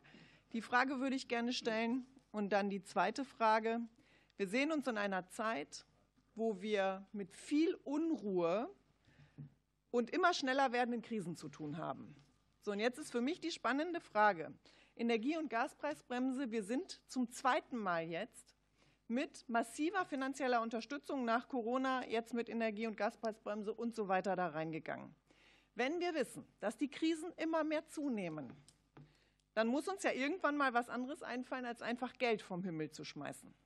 Und da würde mich jetzt mal interessieren, wie stärken wir die Resilienz gerade kleinerer Betriebe für sowohl Fachkräftemangel, Arbeitskräftemangel, wie kriegen wir das behoben, dass wir da flexibler werden und wie schaffen wir das eben auch zum Beispiel bei dieser Frage Energie- und Gaspreisbremse. Zum Beispiel hätte ich jetzt, also wir haben das auch mal beantragt, ein Förderprogramm, das halt hin zur nachhaltigen Energieversorgung, flexibler regionaler Energieversorgung. Ist das ein Thema? Das habe ich nämlich zum Teil nicht gefunden. Ich habe die Grundthemen überall gefunden, aber so Vorschläge, die im Grunde die Unternehmen wieder selbstständiger machen, sich aus eigener Kraft zu helfen, das habe ich nicht gefunden. Und das würde mich jetzt sehr umtreiben. Und jetzt bin ich so ein bisschen hin und her gerissen. Ich könnte Sie alle fragen, weil ich glaube, Sie können da alle was zu sagen. Aber ich würde an der Stelle, weil Frau Hartke schon so viel Input gegeben hat, würde ich an dieser Stelle gerne einfach mal Frau Budde fragen auf der einen Seite und wer von den Herren dann antwortet, Sie können sich ja vielleicht zusammentun und sich die, die Zeit teilen. Frau Budde, bitte sehr. Der Fachkräfte- und Arbeitskräftemangel, ich muss ein bisschen schmunzeln. Ich weiß nicht, woher die Zahlen kommen, äh, welche Statistik da zugrunde liegt. Wir merken es alle in unseren täglichen Arbeitsabläufen, dass wir ähm, ganz klar äh, mehr Mitarbeiter bräuchten und äh, diese nicht finden. Und auch aus diesem Grunde werden in der Tourismusbranche ja derzeit schon auch weit Gehälter über den Tariflöhnen gezahlt. Ich denke, das kann man auch ganz allgemein für die Gastronomie und Hotellerie mit so bestätigen. Aber auch eben im Reisebüro und bei den Reiseveranstaltern ist das so, dass wir schon auch deutliche Anreize schaffen. Ähm, der Fachkräftemangel beruft sich natürlich auch darauf, dass wir zu wenig ausbilden. Und wenn Sie sich erinnern, wir waren ja im Mai bei Ihnen mit einer Berufsschulklasse gewesen, äh, die uns dann mal erzählt haben, wie ist das denn so gelaufen, als Sie ähm, in der Schule gesagt haben, Sie wollen ausgebildet äh, wollen eine Ausbildung im Tourismus machen. Um Gottes Willen bloß nicht Tourismus und um Gottes Willen bloß keine Ausbildung. Und da, äh, denke ich, muss ein ganz klares Umdenken stattfinden. Das ist ja auch jetzt hier schon mehrfach angeklungen, weil ähm, auch dann, wenn man sagt, äh, geh bloß nicht in den Tourismus, es wird doch in Zukunft alles online gebucht. Da muss ich mich da fragen, was glauben die Menschen eigentlich, wer hinter diesen Online-Maschinen sitzt? Da sitzen nämlich auch Menschen, die das Produkt schnüren, die das Produkt einkaufen und die das füttern. Und da denke ich, wir müssen äh, ganz klar über das Berufsbild reden und wir müssen das Berufsbild reformieren. Und da kann ich nur ähm, unterstützen, diesen äh, Vorschlag, weil äh, ich denke, wir müssen einfach äh, uns das gesamte Angebot mal anschauen. Einmal A, Berufsschulstandort ist ein ganz großes Thema. Ähm, wenn ich in Sachsen weiß ich, da ist die Berufsschule oder ich weiß nicht, ob es jetzt schon umgesetzt ist oder nur geplant ist, dass die irgendwo in den ländlichen Raum geht, dann hat nämlich der Schüler gar keine Chance hinzukommen, wenn er nicht selber ein Auto hat, weil öffentliche Verkehrsanbindung hat er nicht ja. Ähm, zum anderen muss ich aber natürlich auch die Attraktivität steigern ähm, und muss dann halt auch ähm, das Berufsbild vielleicht auch dahingehend umändern, dass ich sage, ich lege äh, grundwirtschaftliche Sachen, die in der Ausbildung, ob eine Bürokauffrau, eine Industriekauffrau oder eine Tourismuskauffrau sind, dass ich die zusammenlege und dann fachspezifische Kurse anbiete, wie ich das auch beim Abitur mache. Ähm, ich denke, dass das äh, in jedem Falle, dass wir darüber nachdenken müssen und dass wir aber auch eben unser Berufsbild dahingehend reformieren müssen, dass wir äh, es an die Anforderungen der Zeit anpassen. Weil wenn ich heute im Reisebüro arbeite, muss ich auch Social Media Manager sein, ich muss Psychologe sein, ich muss äh, Experte sein auf der ganzen Welt, ich muss mich mit diesen ganzen Bedingungen, die sich tagtäglich ändern können, im Auswärtigen Amt zurechtkommen und muss das, was dazwischen in den Zeilen steht, auch alles mitlesen können. Ne, also ich denke, ähm, wir müssen unsere Auszubildenden ganz ganz äh, anders vorbereiten, damit eben genau diese Überforderung, die die Frau Austermühle angesprochen hat, nicht entsteht. Ähm, was die ähm, Stärken der Resilienz äh, betrifft, ja, ich denke auch, wir brauchen Förderprogramme für die ähm, Unternehmen, damit die einfach den Mut bekommen, auch Dinge anders zu denken und sich damit vielleicht auch ein Stück weit diesem Fachkräftemangel entgegenstellen können, indem sie dann auch gewisse Abläufe digitalisieren. Gut, wir haben uns abgesprochen. Ich probiere die Fragen gut zu beantworten. Ähm, erstens, Fachkräftemangel. Also ich glaube, ähm, wenn Sie unterwegs sind, gerade in den äh, ländlichen Regionen, aber das gilt hier auch in Berlin, meine, ich mache das immer gerne persönlich, meine Frau und ich hatten zufälligerweise letztes Jahr im Dezember an einem Montag ähm, äh, Hochzeitstag und wenn Sie zwei kleine Kinder haben und zufälligerweise einen Babysitter äh, es gibt, ein gutes Restaurant zu finden, äh, außerhalb von Hotels Montagabend, selbst hier in Berlin, nicht ganz einfach. Ähm, also ist, natürlich wird das Angebot äh, äh, reduziert und äh, wir erleben es ja ähm, als IHK-Organisation, als diejenigen, die also ähm, äh, Plattformen bilden, damit Auszubildende sich bewerben können, dass einige Betriebe gar keine Bewerbung mehr bekommen. Ja, also wir händeringend überhaupt Jugendliche ansprechen wollen, sich für die Berufe zu, überhaupt erstmal zu interessieren es ist einfach so, die Demografie ist da, wir können sie nicht wegdiskutieren. Es scheiden mehr Leute aus dem Arbeitsmarkt aus, als äh, nachwachsen junge äh, Leute, die wir auch erreichen. Ähm, das ist, äh, das ist, glaube ich, ein Fakt und ich glaube, wir müssen uns damit einfach äh, auch in der, in der Breite beschäftigen. Wie können wir ähm, mehr Menschen für den Beruf gewinnen? Wie können wir mehr Menschen gewinnen, die vielleicht auch ein Studium angefangen haben und nicht beenden konnten, aus welchen Gründen auch immer? Ähm, ich glaube, es gibt äh, äh, sehr viele die gerne im Tourismus arbeiten, äh, äh, auch am Kunden arbeiten, aber auch international unterwegs äh, sein wollen oder auch in der Gastronomie. Ähm, es ist halt nicht die einzige Branche. Wir sehen es beim Thema Lkw-Fahrer, Omnibusfahrer, sehr, sehr wichtig übrigens für den Bereich Tourismus, großer Fachkräftemangel. Also ähm, wir sind in so eine Zeit hineingekommen und da schließt sich vielleicht dann die, die Beantwortung ihrer, des zweiten Teils oder Ihrer zweiten Frage an es gibt sowas wie den schwarzen Schwan. Dass der jetzt zweimal über äh, den äh, äh, Globus bzw. Europa fliegt, ist schon sehr ungewöhnlich. Also einmal mit Corona und dann mit dem äh, Angriffskrieg Russlands in der Ukraine. Ähm, da können Sie sich als Unternehmen äh, schwer darauf vorbereiten, auf beides. Und bei den Corona-Maßnahmen, das waren halt auch Maßnahmen, die die Betriebe der Branche besonders betroffen haben ähm, und wo es auch ähm, äh, die Frage ist, da könnten Sie so wettbewerbsfähig äh, sein, wie Sie wollen. Wenn Sie nicht aufmachen dürfen, dürfen Sie nicht aufmachen. Und da ist die Frage, wie gehen wir damit um, wenn äh, eine staatliche Regulierung Ihnen sagt, Sie können jetzt nicht aufmachen, ist, glaube ich, schon, dann würde ich nicht den Begriff Subvention wählen, äh, wenn Sie da probieren, den, den Geschäftsbetrieb und damit die Arbeitsplätze und im Zweifel auch die Struktur vor Ort zu erhalten. Ich glaube, was sehr wichtig ist, ist die Frage, ähm, beim Thema Resilienz ist die Zukunftsaufstellung. Da haben wir das Thema Digitalisierung. Wir haben die Ausbildungsberufe modernisiert. Das spielt das Thema Digitalisierung eine Rolle. Aber wenn Sie kein Breitband haben äh, vor Ort, dann brauchen Sie, brauchen Sie, das nicht. Und das sind so Themen, wo, glaube ich, die Rädchen, wir hatten es vorhin im Vorgespräch mit dem Bild der Zahnrädchen, die dann gut ineinander greifen müssen. Ich glaube, da gibt es viele Baustellen, die Resilienz zu erhöhen. Äh, äh, von Frau Dahlmeier hatten wir auch schon gehört, was das so täglich bedeutet mit der Bürokratie. Und wenn wir das, glaube ich, an der einen oder anderen Stelle gut anfangen, werden wir da auch erleben, dass wir ähm, äh, da die Betriebe wieder fit machen können. Weil erstmal geht es jetzt darum, sie wieder fit zu machen nach dem doch heftigen Einschlag, gerade in der Branche bei Corona. Vielen Dank. Und als nächstes hat Stefan Schmidt von Bündnis 90 Die Grünen das Wort. Ja, vielen Dank. Ich würde gerne das äh, Thema ähm, Arbeitskräfte und Fachkräfte noch mal ein bisschen ähm, äh, aufgreifen und würde gern äh, Frau Austermühle für Verdi und Frau Hartges äh, für die DEHOGA äh, fragen.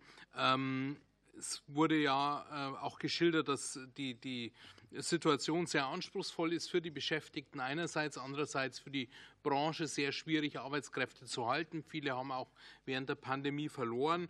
Ähm, da würde mich einfach interessieren, ob Sie äh, ja, noch konkrete Wünsche adressieren, wie wir die, die Situation in der Tourismusbranche, die Arbeitskräfte äh, betreffend ähm, verbessern können, äh, was wir äh, zusätzlich tun können, damit Beschäftigte in die Branche kommen bzw. in ihr bleiben.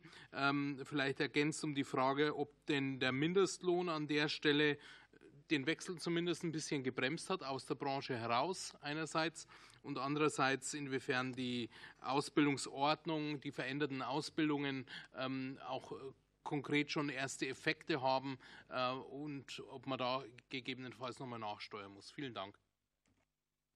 Frau Ostermühle? Ich fange jetzt einfach mal an. ja, vielen Dank für die Frage.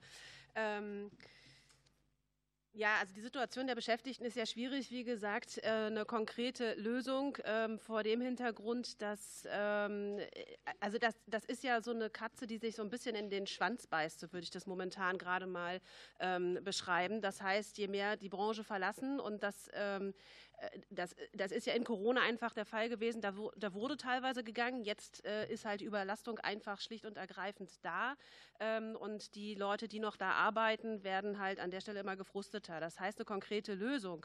Wie kann man äh, den Leuten jetzt ganz spontan helfen? Also ich sage es mal so, ich kann mich jetzt hier hinstellen, klassisch gewerkschaftlich sagen, Leute, ihr müsst als Unternehmen mehr Geld in die Hand nehmen, damit ihr die Leute haltet und macht, euren, macht es attraktiver. Weil äh, vorhin ist auch schon mal das Wort gefallen, wir zahlen über Tarif. Und dann frage ich mich konkret, konkret, über welchen Tarif denn bitte? Weil die meisten der mittelständischen und kleinen Unternehmen sind originär überhaupt nicht tarifgebunden. Die sind überhaupt nicht mit Tarifbindung im Arbeitgeberverband. Das heißt, wenn wir, wenn wir in der Fläche was verhandeln, die seit 2019 sich nicht weiterentwickelt hat, dann verhandeln wir gar nicht originär für die Beschäftigten in den kleinst- und mittelständischen Unternehmen, sondern dann wird sich vielleicht von denen daran orientiert. Aber faktisch verhandeln wir den Tarifvertrag nicht für die Beschäftigten dieser Branche, also nicht für die in den Mittel- und äh, äh Kleinstunternehmen. Unternehmen. So, und das sind alles Aspekte, die aus meiner Sicht gemeinsam ineinander spielen. Und da würde ich jetzt halt nicht nur auf Hilfen von äh, der Politik und äh, der Regierung drauf äh, warten, sondern da sehe ich auch die Unternehmen selbst in der Verantwortung, weil wir auch feststellen, dass durchaus die Reisen, die beispielsweise jetzt verkauft werden, mit einer deutlich größeren Marge verkauft werden. Das heißt, die, Reise, die, die Reisen Anzahl ist vielleicht noch nicht ganz auf dem Niveau, wie sie 2019 waren. Aber was die Umsätze daraus resultiert, da sind wir schon gut wieder unterwegs. Und das ist aber noch nicht abzugleichen mit dem, was die Beschäftigten an also ich sage mal, die Marge der Beschäftigten hat sich nicht vergleichbar erhöht, ähm, genauso wenig wie sich halt auch äh, die Marge der Beschäftigtenanzahl dadurch erhöht hat. Gut, da, das ist ja gerade die Frage, wie kommt man da hin?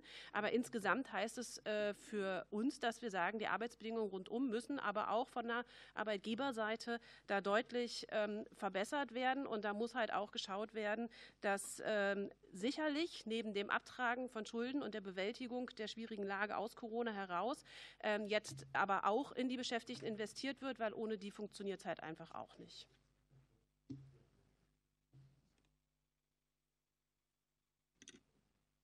Ja, herzlichen Dank für Ihre Frage, Herr Schmidt. Ähm, ja, also zunächst mal möchte ich festhalten, wir hatten auch schon vor der Pandemie Mitarbeitermangel. Die Branche hatte zehn Wachstumsjahre. Wir haben einen Beschäftigungsrekord nach dem anderen gehabt bei der sozialversicherungspflichtigen Beschäftigung. 1.130.000 war der Spitzenwert im September 2019.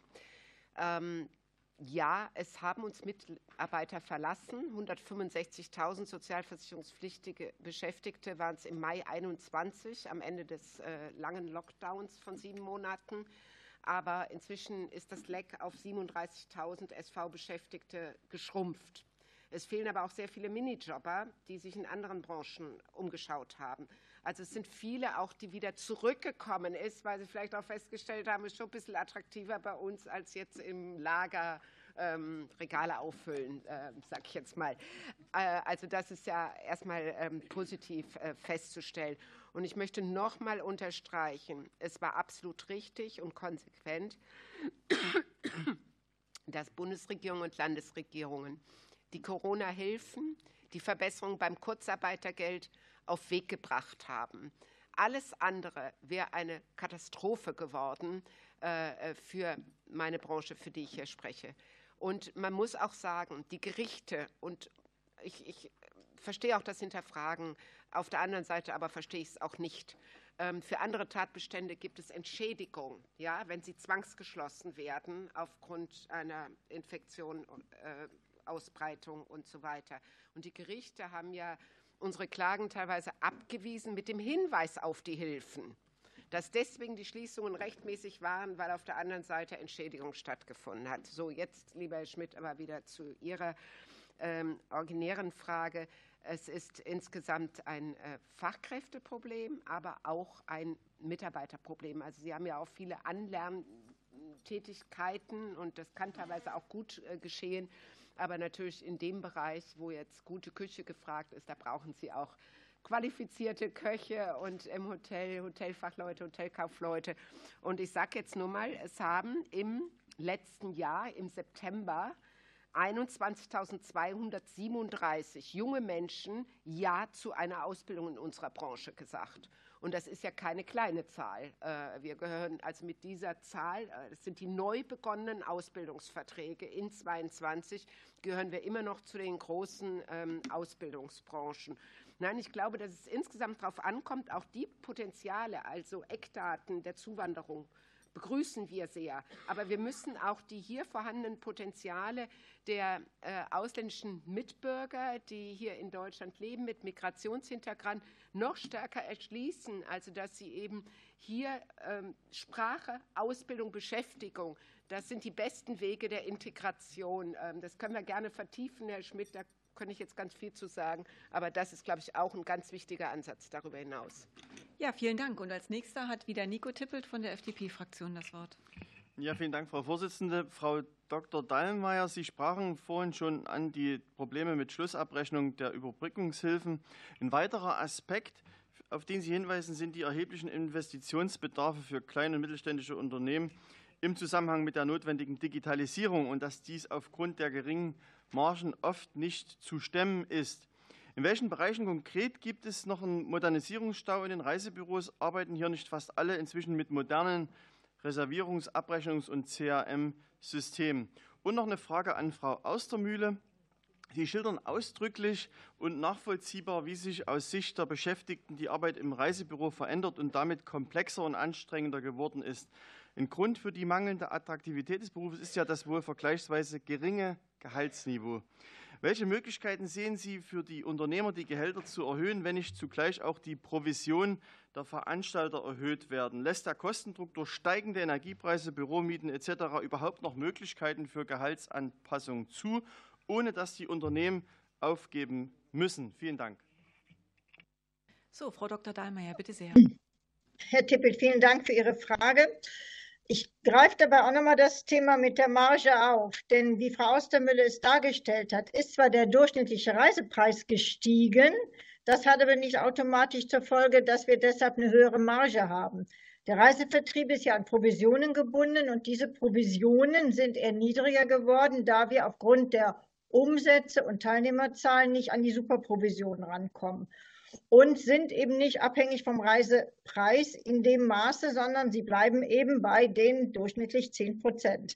Also von daher haben wir da eher eine Widerspiegelung der Situation, dass sich die Nachfrage verändert hat und wir in dem Bereich der Familien, die eben auch auf preisgünstigere Angebote suchen, momentan noch eine Zurückhaltung spüren, aufgrund eben der Budgets, die halt einfach bei denen begrenzt sind und der Nachholeffekt, den wir haben, warum es uns gerade alle so gut geht und wir so jubeln, hat sehr viel Einmaleffekt auch, denn es sind viele Reisen Australien, USA, Kanada in die Länder, die lange Zeit geschlossen waren.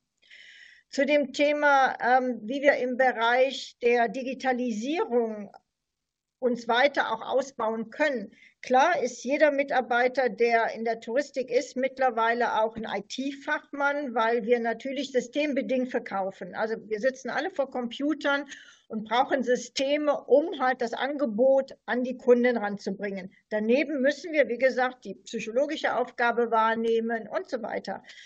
Wir brauchen aber sicherlich auch in dem Bereich der betriebswirtschaftlichen Ausbildung, die in den Berufsschulen längst nicht so intensiv durchgeführt wird, wie es aber der Beruf am Ende braucht.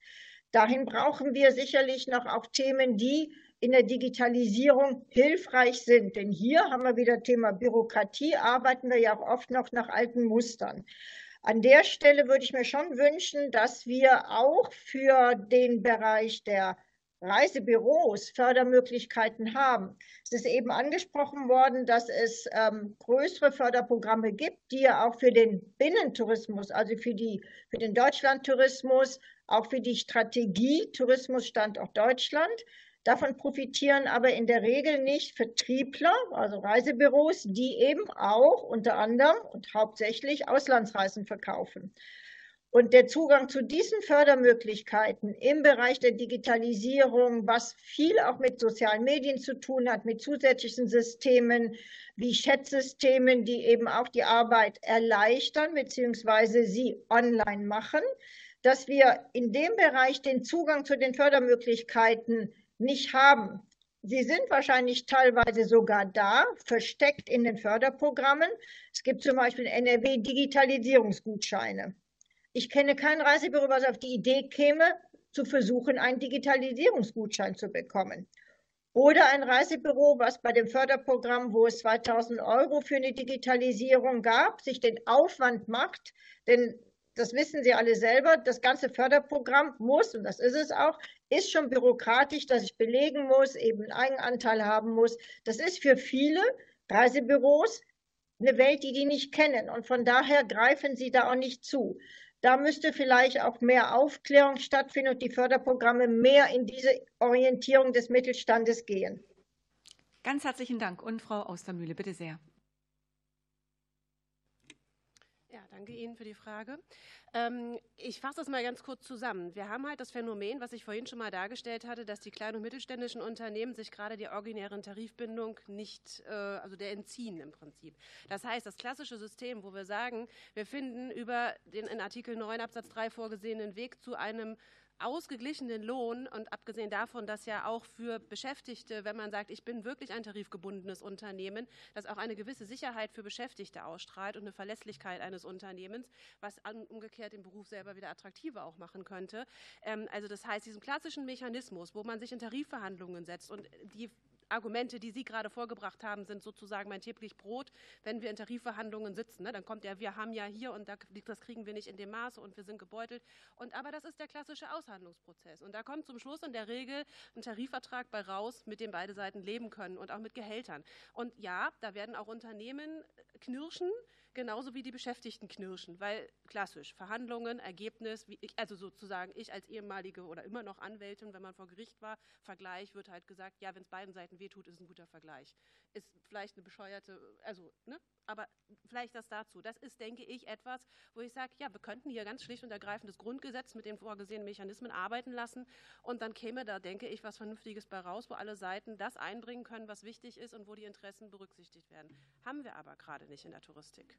Das ist ein wirklich sehr schlecht tarifierter, also richtig mit originärer Tarifbindung. Ich bin im Arbeitgeberverband mit Tarifbindung, mische mich in das Geschäft beim Tarifverhandeln mit ein, kann als originär gebundenes Unternehmen dort die Positionen auch meines Unternehmens einbringen, haben wir schlicht und ergreifend nicht. Das schaffen wir noch. Bitte. Ja, zwei Sätze. Ich möchte nur eins klarstellen bei Ihren pauschalen äh, ähm, äh, Vorhaltungen gegenüber der Tourismuswirtschaft. Die Gastronomie und Hotellerie stellen rund 70 Prozent aller Beschäftigungsverhältnisse in der gesamten Tourismuswirtschaft. Wir haben in allen Tarifbezirken, Bundesländern aktuell geltende Tarifverträge mit der Gewerkschaft NGG. Wir haben in nicht wenigen Bundesländern auch eine allgemeinverbindliche Erklärung der Tarifverträge im letzten Jahr vorgenommen und auch teilweise vereinzelt schon davor. Wir haben in einigen Bundesländern Mitgliedschaft ohne Tarifbindung. Das ist so. Und zwar, weil damals die Betriebe kein Mitglied werden wollten, ob dieser Tarifbindung, ob mega dann bürokratischer, mega bürokratischer. Ja, Sie, ich wollte ja nur das klarstellen hab, fürs Protokoll. Genau. Sie können nicht für Gastronomie und Hotellerie genau. sprechen. Danke, das, das, machen Ihre Kollegen von der NGK, die sich hoher das, Wertschätzung das erfreuen. Tun Sie durchaus. Deswegen möchte ich zu berücksichtigen wissen, dass ich ganz am Anfang erwähnt hatte, für welche konkreten Branchen ich hier sprechen kann. Vielen Dank für die Klarstellung. Als nächstes hat die AfD-Fraktion Herr Monschek das Wort. Tja, interessant. Ne? Ähm, danke, Frau Vorsitzende. Meine Frage wäre an die Frau Hartens äh, dann nochmal die. Ach ja, Sie hatten ja vor uns die Zeit nie ganz mehr, um die äh, Mehrwertsteuer auf die Getränke zu erläutern. Das wäre meine erste Frage, dass Sie dazu noch mal ein paar Ausführungen machen. Und meine zweite wäre an Herrn Notnagel von der DIHK. Äh, in Ihrer Konjunkturumfrage 22 förderten die Sonderauswertung für den Tourismus zuletzt besorgniserregende Erwartungen für die Betriebe für 23 zu. Meine Fragen dazu wären, äh, können Sie uns erläutern, warum die Geschäftserwartungen in den verschiedenen Bereichen der Tourismuswirtschaft so eingebrochen sind oder einbrechen, wodurch die aktuelle Finanzlage in den Unternehmen in den Bereichen Tourismuswirtschaft geprägt sind? Und es war ja ein Thema, was uns ja alle beschäftigt, das ist der äh, Fachkräftemangel. Äh, jetzt sage ich mal, wir haben eine Migrationszahl von mehreren Millionen, die zu uns gekommen sind. Da würde mich dann aber auch schon mal interessieren, was für Programme und Wege die DHIK hat, um dieser Sache äh, Herr zu werden und da den Fachkräfte oder überhaupt den Mangel an Arbeitskräften in der Gastronomie und im Hotel-Tourismusbranche äh, auszugleichen. Vielen Dank. Das ging jetzt an Frau Hartges. Herr Monschik? Nee, Mehrwertsteuer. Ach, Entschuldigung. Genau, Dr. Notnagel, bitte sehr. Ich nehme Ihnen jetzt, äh, also Frau Hartges wäre jetzt mit der Getränkesteuer dran, aber ich probiere in den drei Minuten zu bleiben und dann können Sie es. Wollen wir es so machen? Okay. Lage, Lage und Erwartungen der, äh, der Branche. Erstens, ähm, im Herbst, als die Umfrage, die Sie zitiert haben, äh, stattgefunden hat, war, glaube ich, das Thema Energie für alle das Entscheidende. Wir haben durch die Bank weg Erwartungslagen in allen Wirtschaftsbereichen gesehen, die so negativ waren, wie wir sie lange nicht hatten.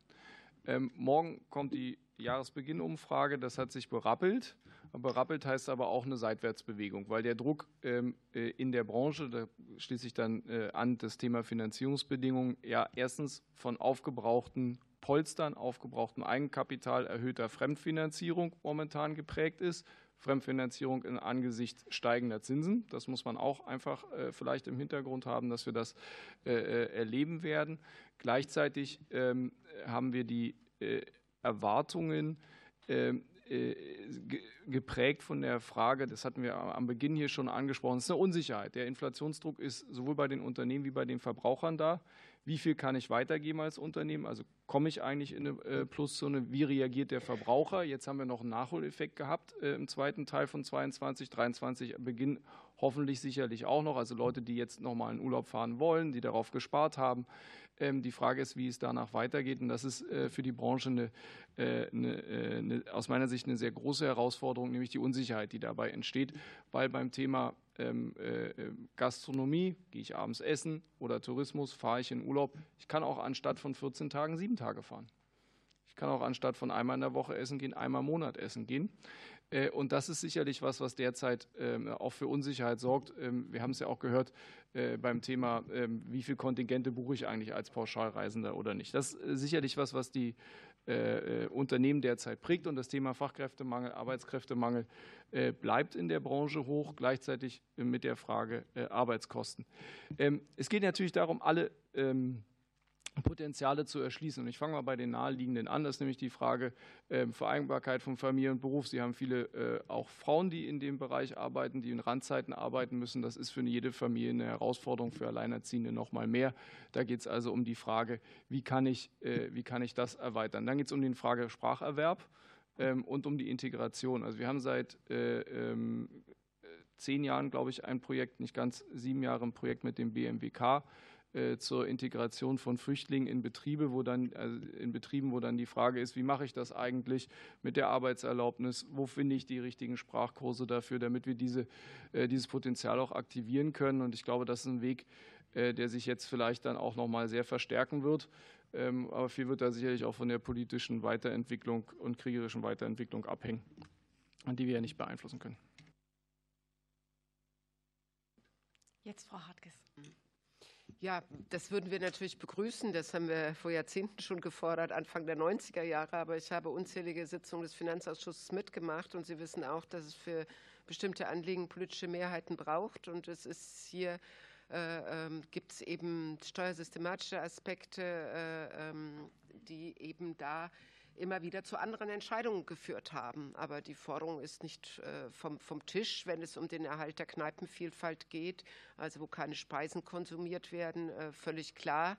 Ähm, aber es ist äh, insgesamt schwieriger zu verargumentieren, da eben alkoholfreie Getränke ja auch im Lebensmitteleinzelhandel 19 Prozent haben und alkoholische Getränke ist dann auch noch mal ein anderes politisches Thema. Also ich habe da äh, sehr viele Argumente der Wissenschaft, aber auch der Politik gehört in den, keine Ahnung, gefühlt zehn Finanzausschusssitzungen in den letzten Jahrzehnten. Dankeschön.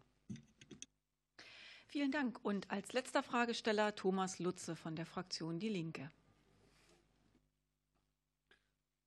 Ja, vielen Dank. Was ich halt mal als Bewertung äh, der beiden Runden immer wieder sehe, dass wenn es um die Kosten geht, dann sind scheinbar Kosten für Energie, Kosten für Miete irgendwie immer so Sachen, die äh, Naturgesetz sind. Wenn Mitarbeiterinnen und Mitarbeiter Geld kosten und vielleicht noch mehr Geld verlangen, als sie vorher bekommen haben, dann ähm, sind das so flexible Sachen, die man, glaube ich, eher wegdrückt. Deswegen ist für meine Begriffe es nach wie vor in Deutschland, dort wo es keine Tarifverträge gibt, das schlichtweg ein Standortnachteil. Ähm, ist zwar nicht überall wilder Westen, aber es geht halt oft leider Gottes dahin. Und ich sehe selbstverständlich auch, dass gerade in ganz kleinen Unternehmen eine Tarifbindung äh, auch nicht immer ganz einfach ist, da es ja in den Reisebüros auch oft oder oft auch eine gewisse Form von Selbstausbeutung gibt. Also oftmals ist ja die oder derjenige, der so ein Reisebüro betreibt, ähm, ein Kleinstunternehmer, der vielleicht noch ein oder zwei Angestellte, wenn überhaupt hat, ähm, und äh, der am so wenig Geld verdient. Deswegen meine Fragen gehen dann darin an die Kollegin nochmal von Verdi, Frau Ostermühle.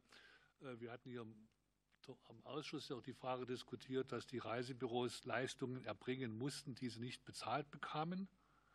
Wie da, äh, ob es da eine Position von Verdi äh, gibt oder gab, also wo quasi Reisen rückabgewickelt werden mussten und dann am Ende weder eine Profession noch irgendeine Gebühr oder irgendwas dafür fällig wurde. Ich weiß im aktuellen Stand nicht, wie das jetzt letztendlich geregelt wurde. Und die zweite Frage ist, es vorhin ja auch von den Plattformen geredet, äh, geredet worden, äh, was online ist.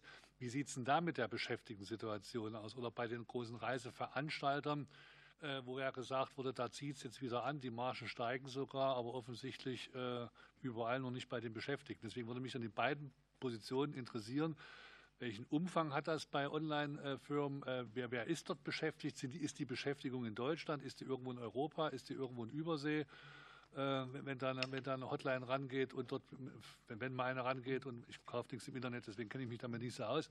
Aber das würde mich mal interessieren, was das denn beschäftigungspolitisch heißt und ob es da nicht irgendwo auch Möglichkeiten gibt, hier zumindest zu einigermaßen vernünftigen Rahmenbedingungen zu kommen. Wer ist denn gefragt, Herr Lutze?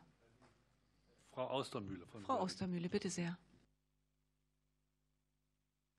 Ähm, ja, vielen Dank. Also ich versuche es im Rahmen meiner Möglichkeiten, weil ich kann halt an äh, zu vielen Punkten da auch nur auf das also nur, nur auf das zurückgreifen, was die Kolleginnen und Kollegen, ähm, die in der Branche halt arbeiten, mir dann da auch dazu erzählen, beziehungsweise äh, die Frage von Tätigkeiten im Online-Bereich äh, beziehungsweise in IT-Jobs ähm, habe ich dann schon an ein oder anderen Stellen ein bisschen mehr Einblick.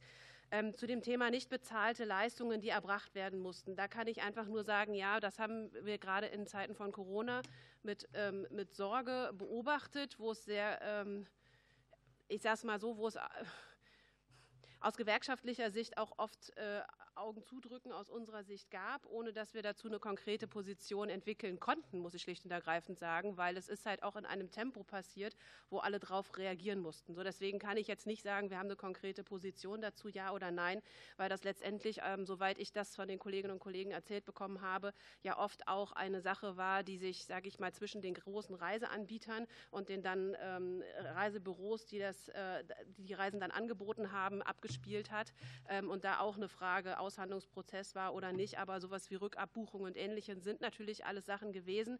Da hat der Arbeitgeber kein Geld für bekommen, die Arbeit ist trotzdem angefallen. Ähm, so, und mehr werde ich mich dazu jetzt auch einfach mal nicht äußern. Wie gesagt, ich kann nur sagen, das waren also in der Anfangszeit der Corona-Phase, wo das äh, extremst der Fall war, ähm, würde ich mal sagen, da hat auf allen Seiten ähm, gemeinsames Verständnis allen sehr viel weitergeholfen. So. Ich würde es dabei erstmal belassen wollen. Ähm, die Frage Thema Hotline und äh, Sie hatten ja auch bei größeren ähm, Unternehmen jetzt angefragt, wie das ist. Also ich sage es mal so, was ich äh, beobachte, ist, dass das sowohl im Inland als auch im Ausland der Fall ist, dass es auch im Inland offensichtlich schwierig ist, gerade auch im touristischen Bereich Menschen zu finden, die IT-affin ähm, und bewandert sind und gerne in der Touristik anfangen möchten zu arbeiten. Also auch da ist das Arbeits-, der Arbeitskräftemangel macht sich dort auch für diese Unternehmen Unternehmen bemerkbar. Aber ähm, es ist auch so, dass, ähm, dass, dass ich aus den Erzählungen wahrnehme, dass halt ähm, Hotlines auch im Ausland gebucht werden mit unterschiedlichen ähm, ja, also ich sage mal so mit unterschiedlich, äh, unterschiedlicher Qualität dahinter, die dann dahinter steckt, äh, sowohl was ähm, das, ich sage jetzt mal, Kundenerlebnis angeht, als auch was das Mitarbeitererlebnis angeht, so vorsichtig formuliert. Mit allem, was, das, äh, was man da üblicherweise halt weiß, ne, dass die Arbeitsbedingungen dort anders sind und nicht gerade äh, das Niveau erreichen, was es dann in Deutschland hat und ähnliches. Und dass es aber auch umgekehrt so ist, ähm, dass äh, dann, also bei den großen Arbeitgebern, äh, also sprich großen Veranstaltern, die dahinter stecken, ähm, da kommt halt auch sehr groß angeschwappt, dass dann eben gerade diese Reisebüros aus dem kleinen und mittelständischen Bereich, die auf diese Hotlines angewiesen sind, dann da auch nicht zufriedengestellt waren, gerade auch in der Anfangszeit von Corona, wo ja dann auch da viele Fragen angeschwappt sind oder jetzt auch in Folgejahren. Ähm, also dass es da Reibungsverluste extremst gab, äh, weil die Kommunikation da auch nicht reibungsfrei lief, dadurch, dass es eben ausgegliedert war. So, das ist das, was mir da von den Beschäftigten erzählt wurde, was dann wiederum die ähm, originär dort angestellten Beschäftigten wieder ausbaden durften, weil sie haben den Ärger dann zum Schluss beheben dürfen. Das ist das, was dann wieder in den großen Unternehmen äh, rückgespiegelt wurde und was umgekehrt die von den mittelständischen Unternehmen, die Beschäftigten sagten, dass sie da auch mitkämpfen, dass sie eben nicht nur konkret vor Ort den Kunden beraten müssen, sondern dass sie sich auch im Zweifel durch irgendwelche Hotlines selber statt der Kunden durchackern müssen ähm, und dann mehr oder weniger befriedigende Antworten kriegen, im Zweifel, weil sogar nur ein Bot dahinter steckt, der dann die konkrete Frage vielleicht gar nicht bis zum Ende beantworten kann. So, das waren die Probleme, die da aufgetaucht sind und wie sich momentan das ähm, Arbeitsleben im Veranstalter- und Reisebüro aus den Erzählungen der Kolleginnen und Kollegen heraus darstellt. Dann sind wir am Ende unserer öffentlichen Anhörung angelangt. Ich möchte mich bei allen Damen und Herren Sachverständigen bedanken, die heute hier in Präsenz bei uns waren, beziehungsweise auch digital zugeschaltet waren. Vielen Dank für die Zeit, die Sie sich genommen haben, die Informationen, die Sie uns gegeben haben. Wir bleiben in Verbindung. Vielen Dank. Auf Wiedersehen. Liebe Kolleginnen und Kollegen, ich würde eine fünfminütige Unterbrechung machen, weil wir im Anschluss eine nicht öffentliche Ausschusssitzung haben und gebe den Sachverständigen die Gelegenheit, den Saal zu verlassen.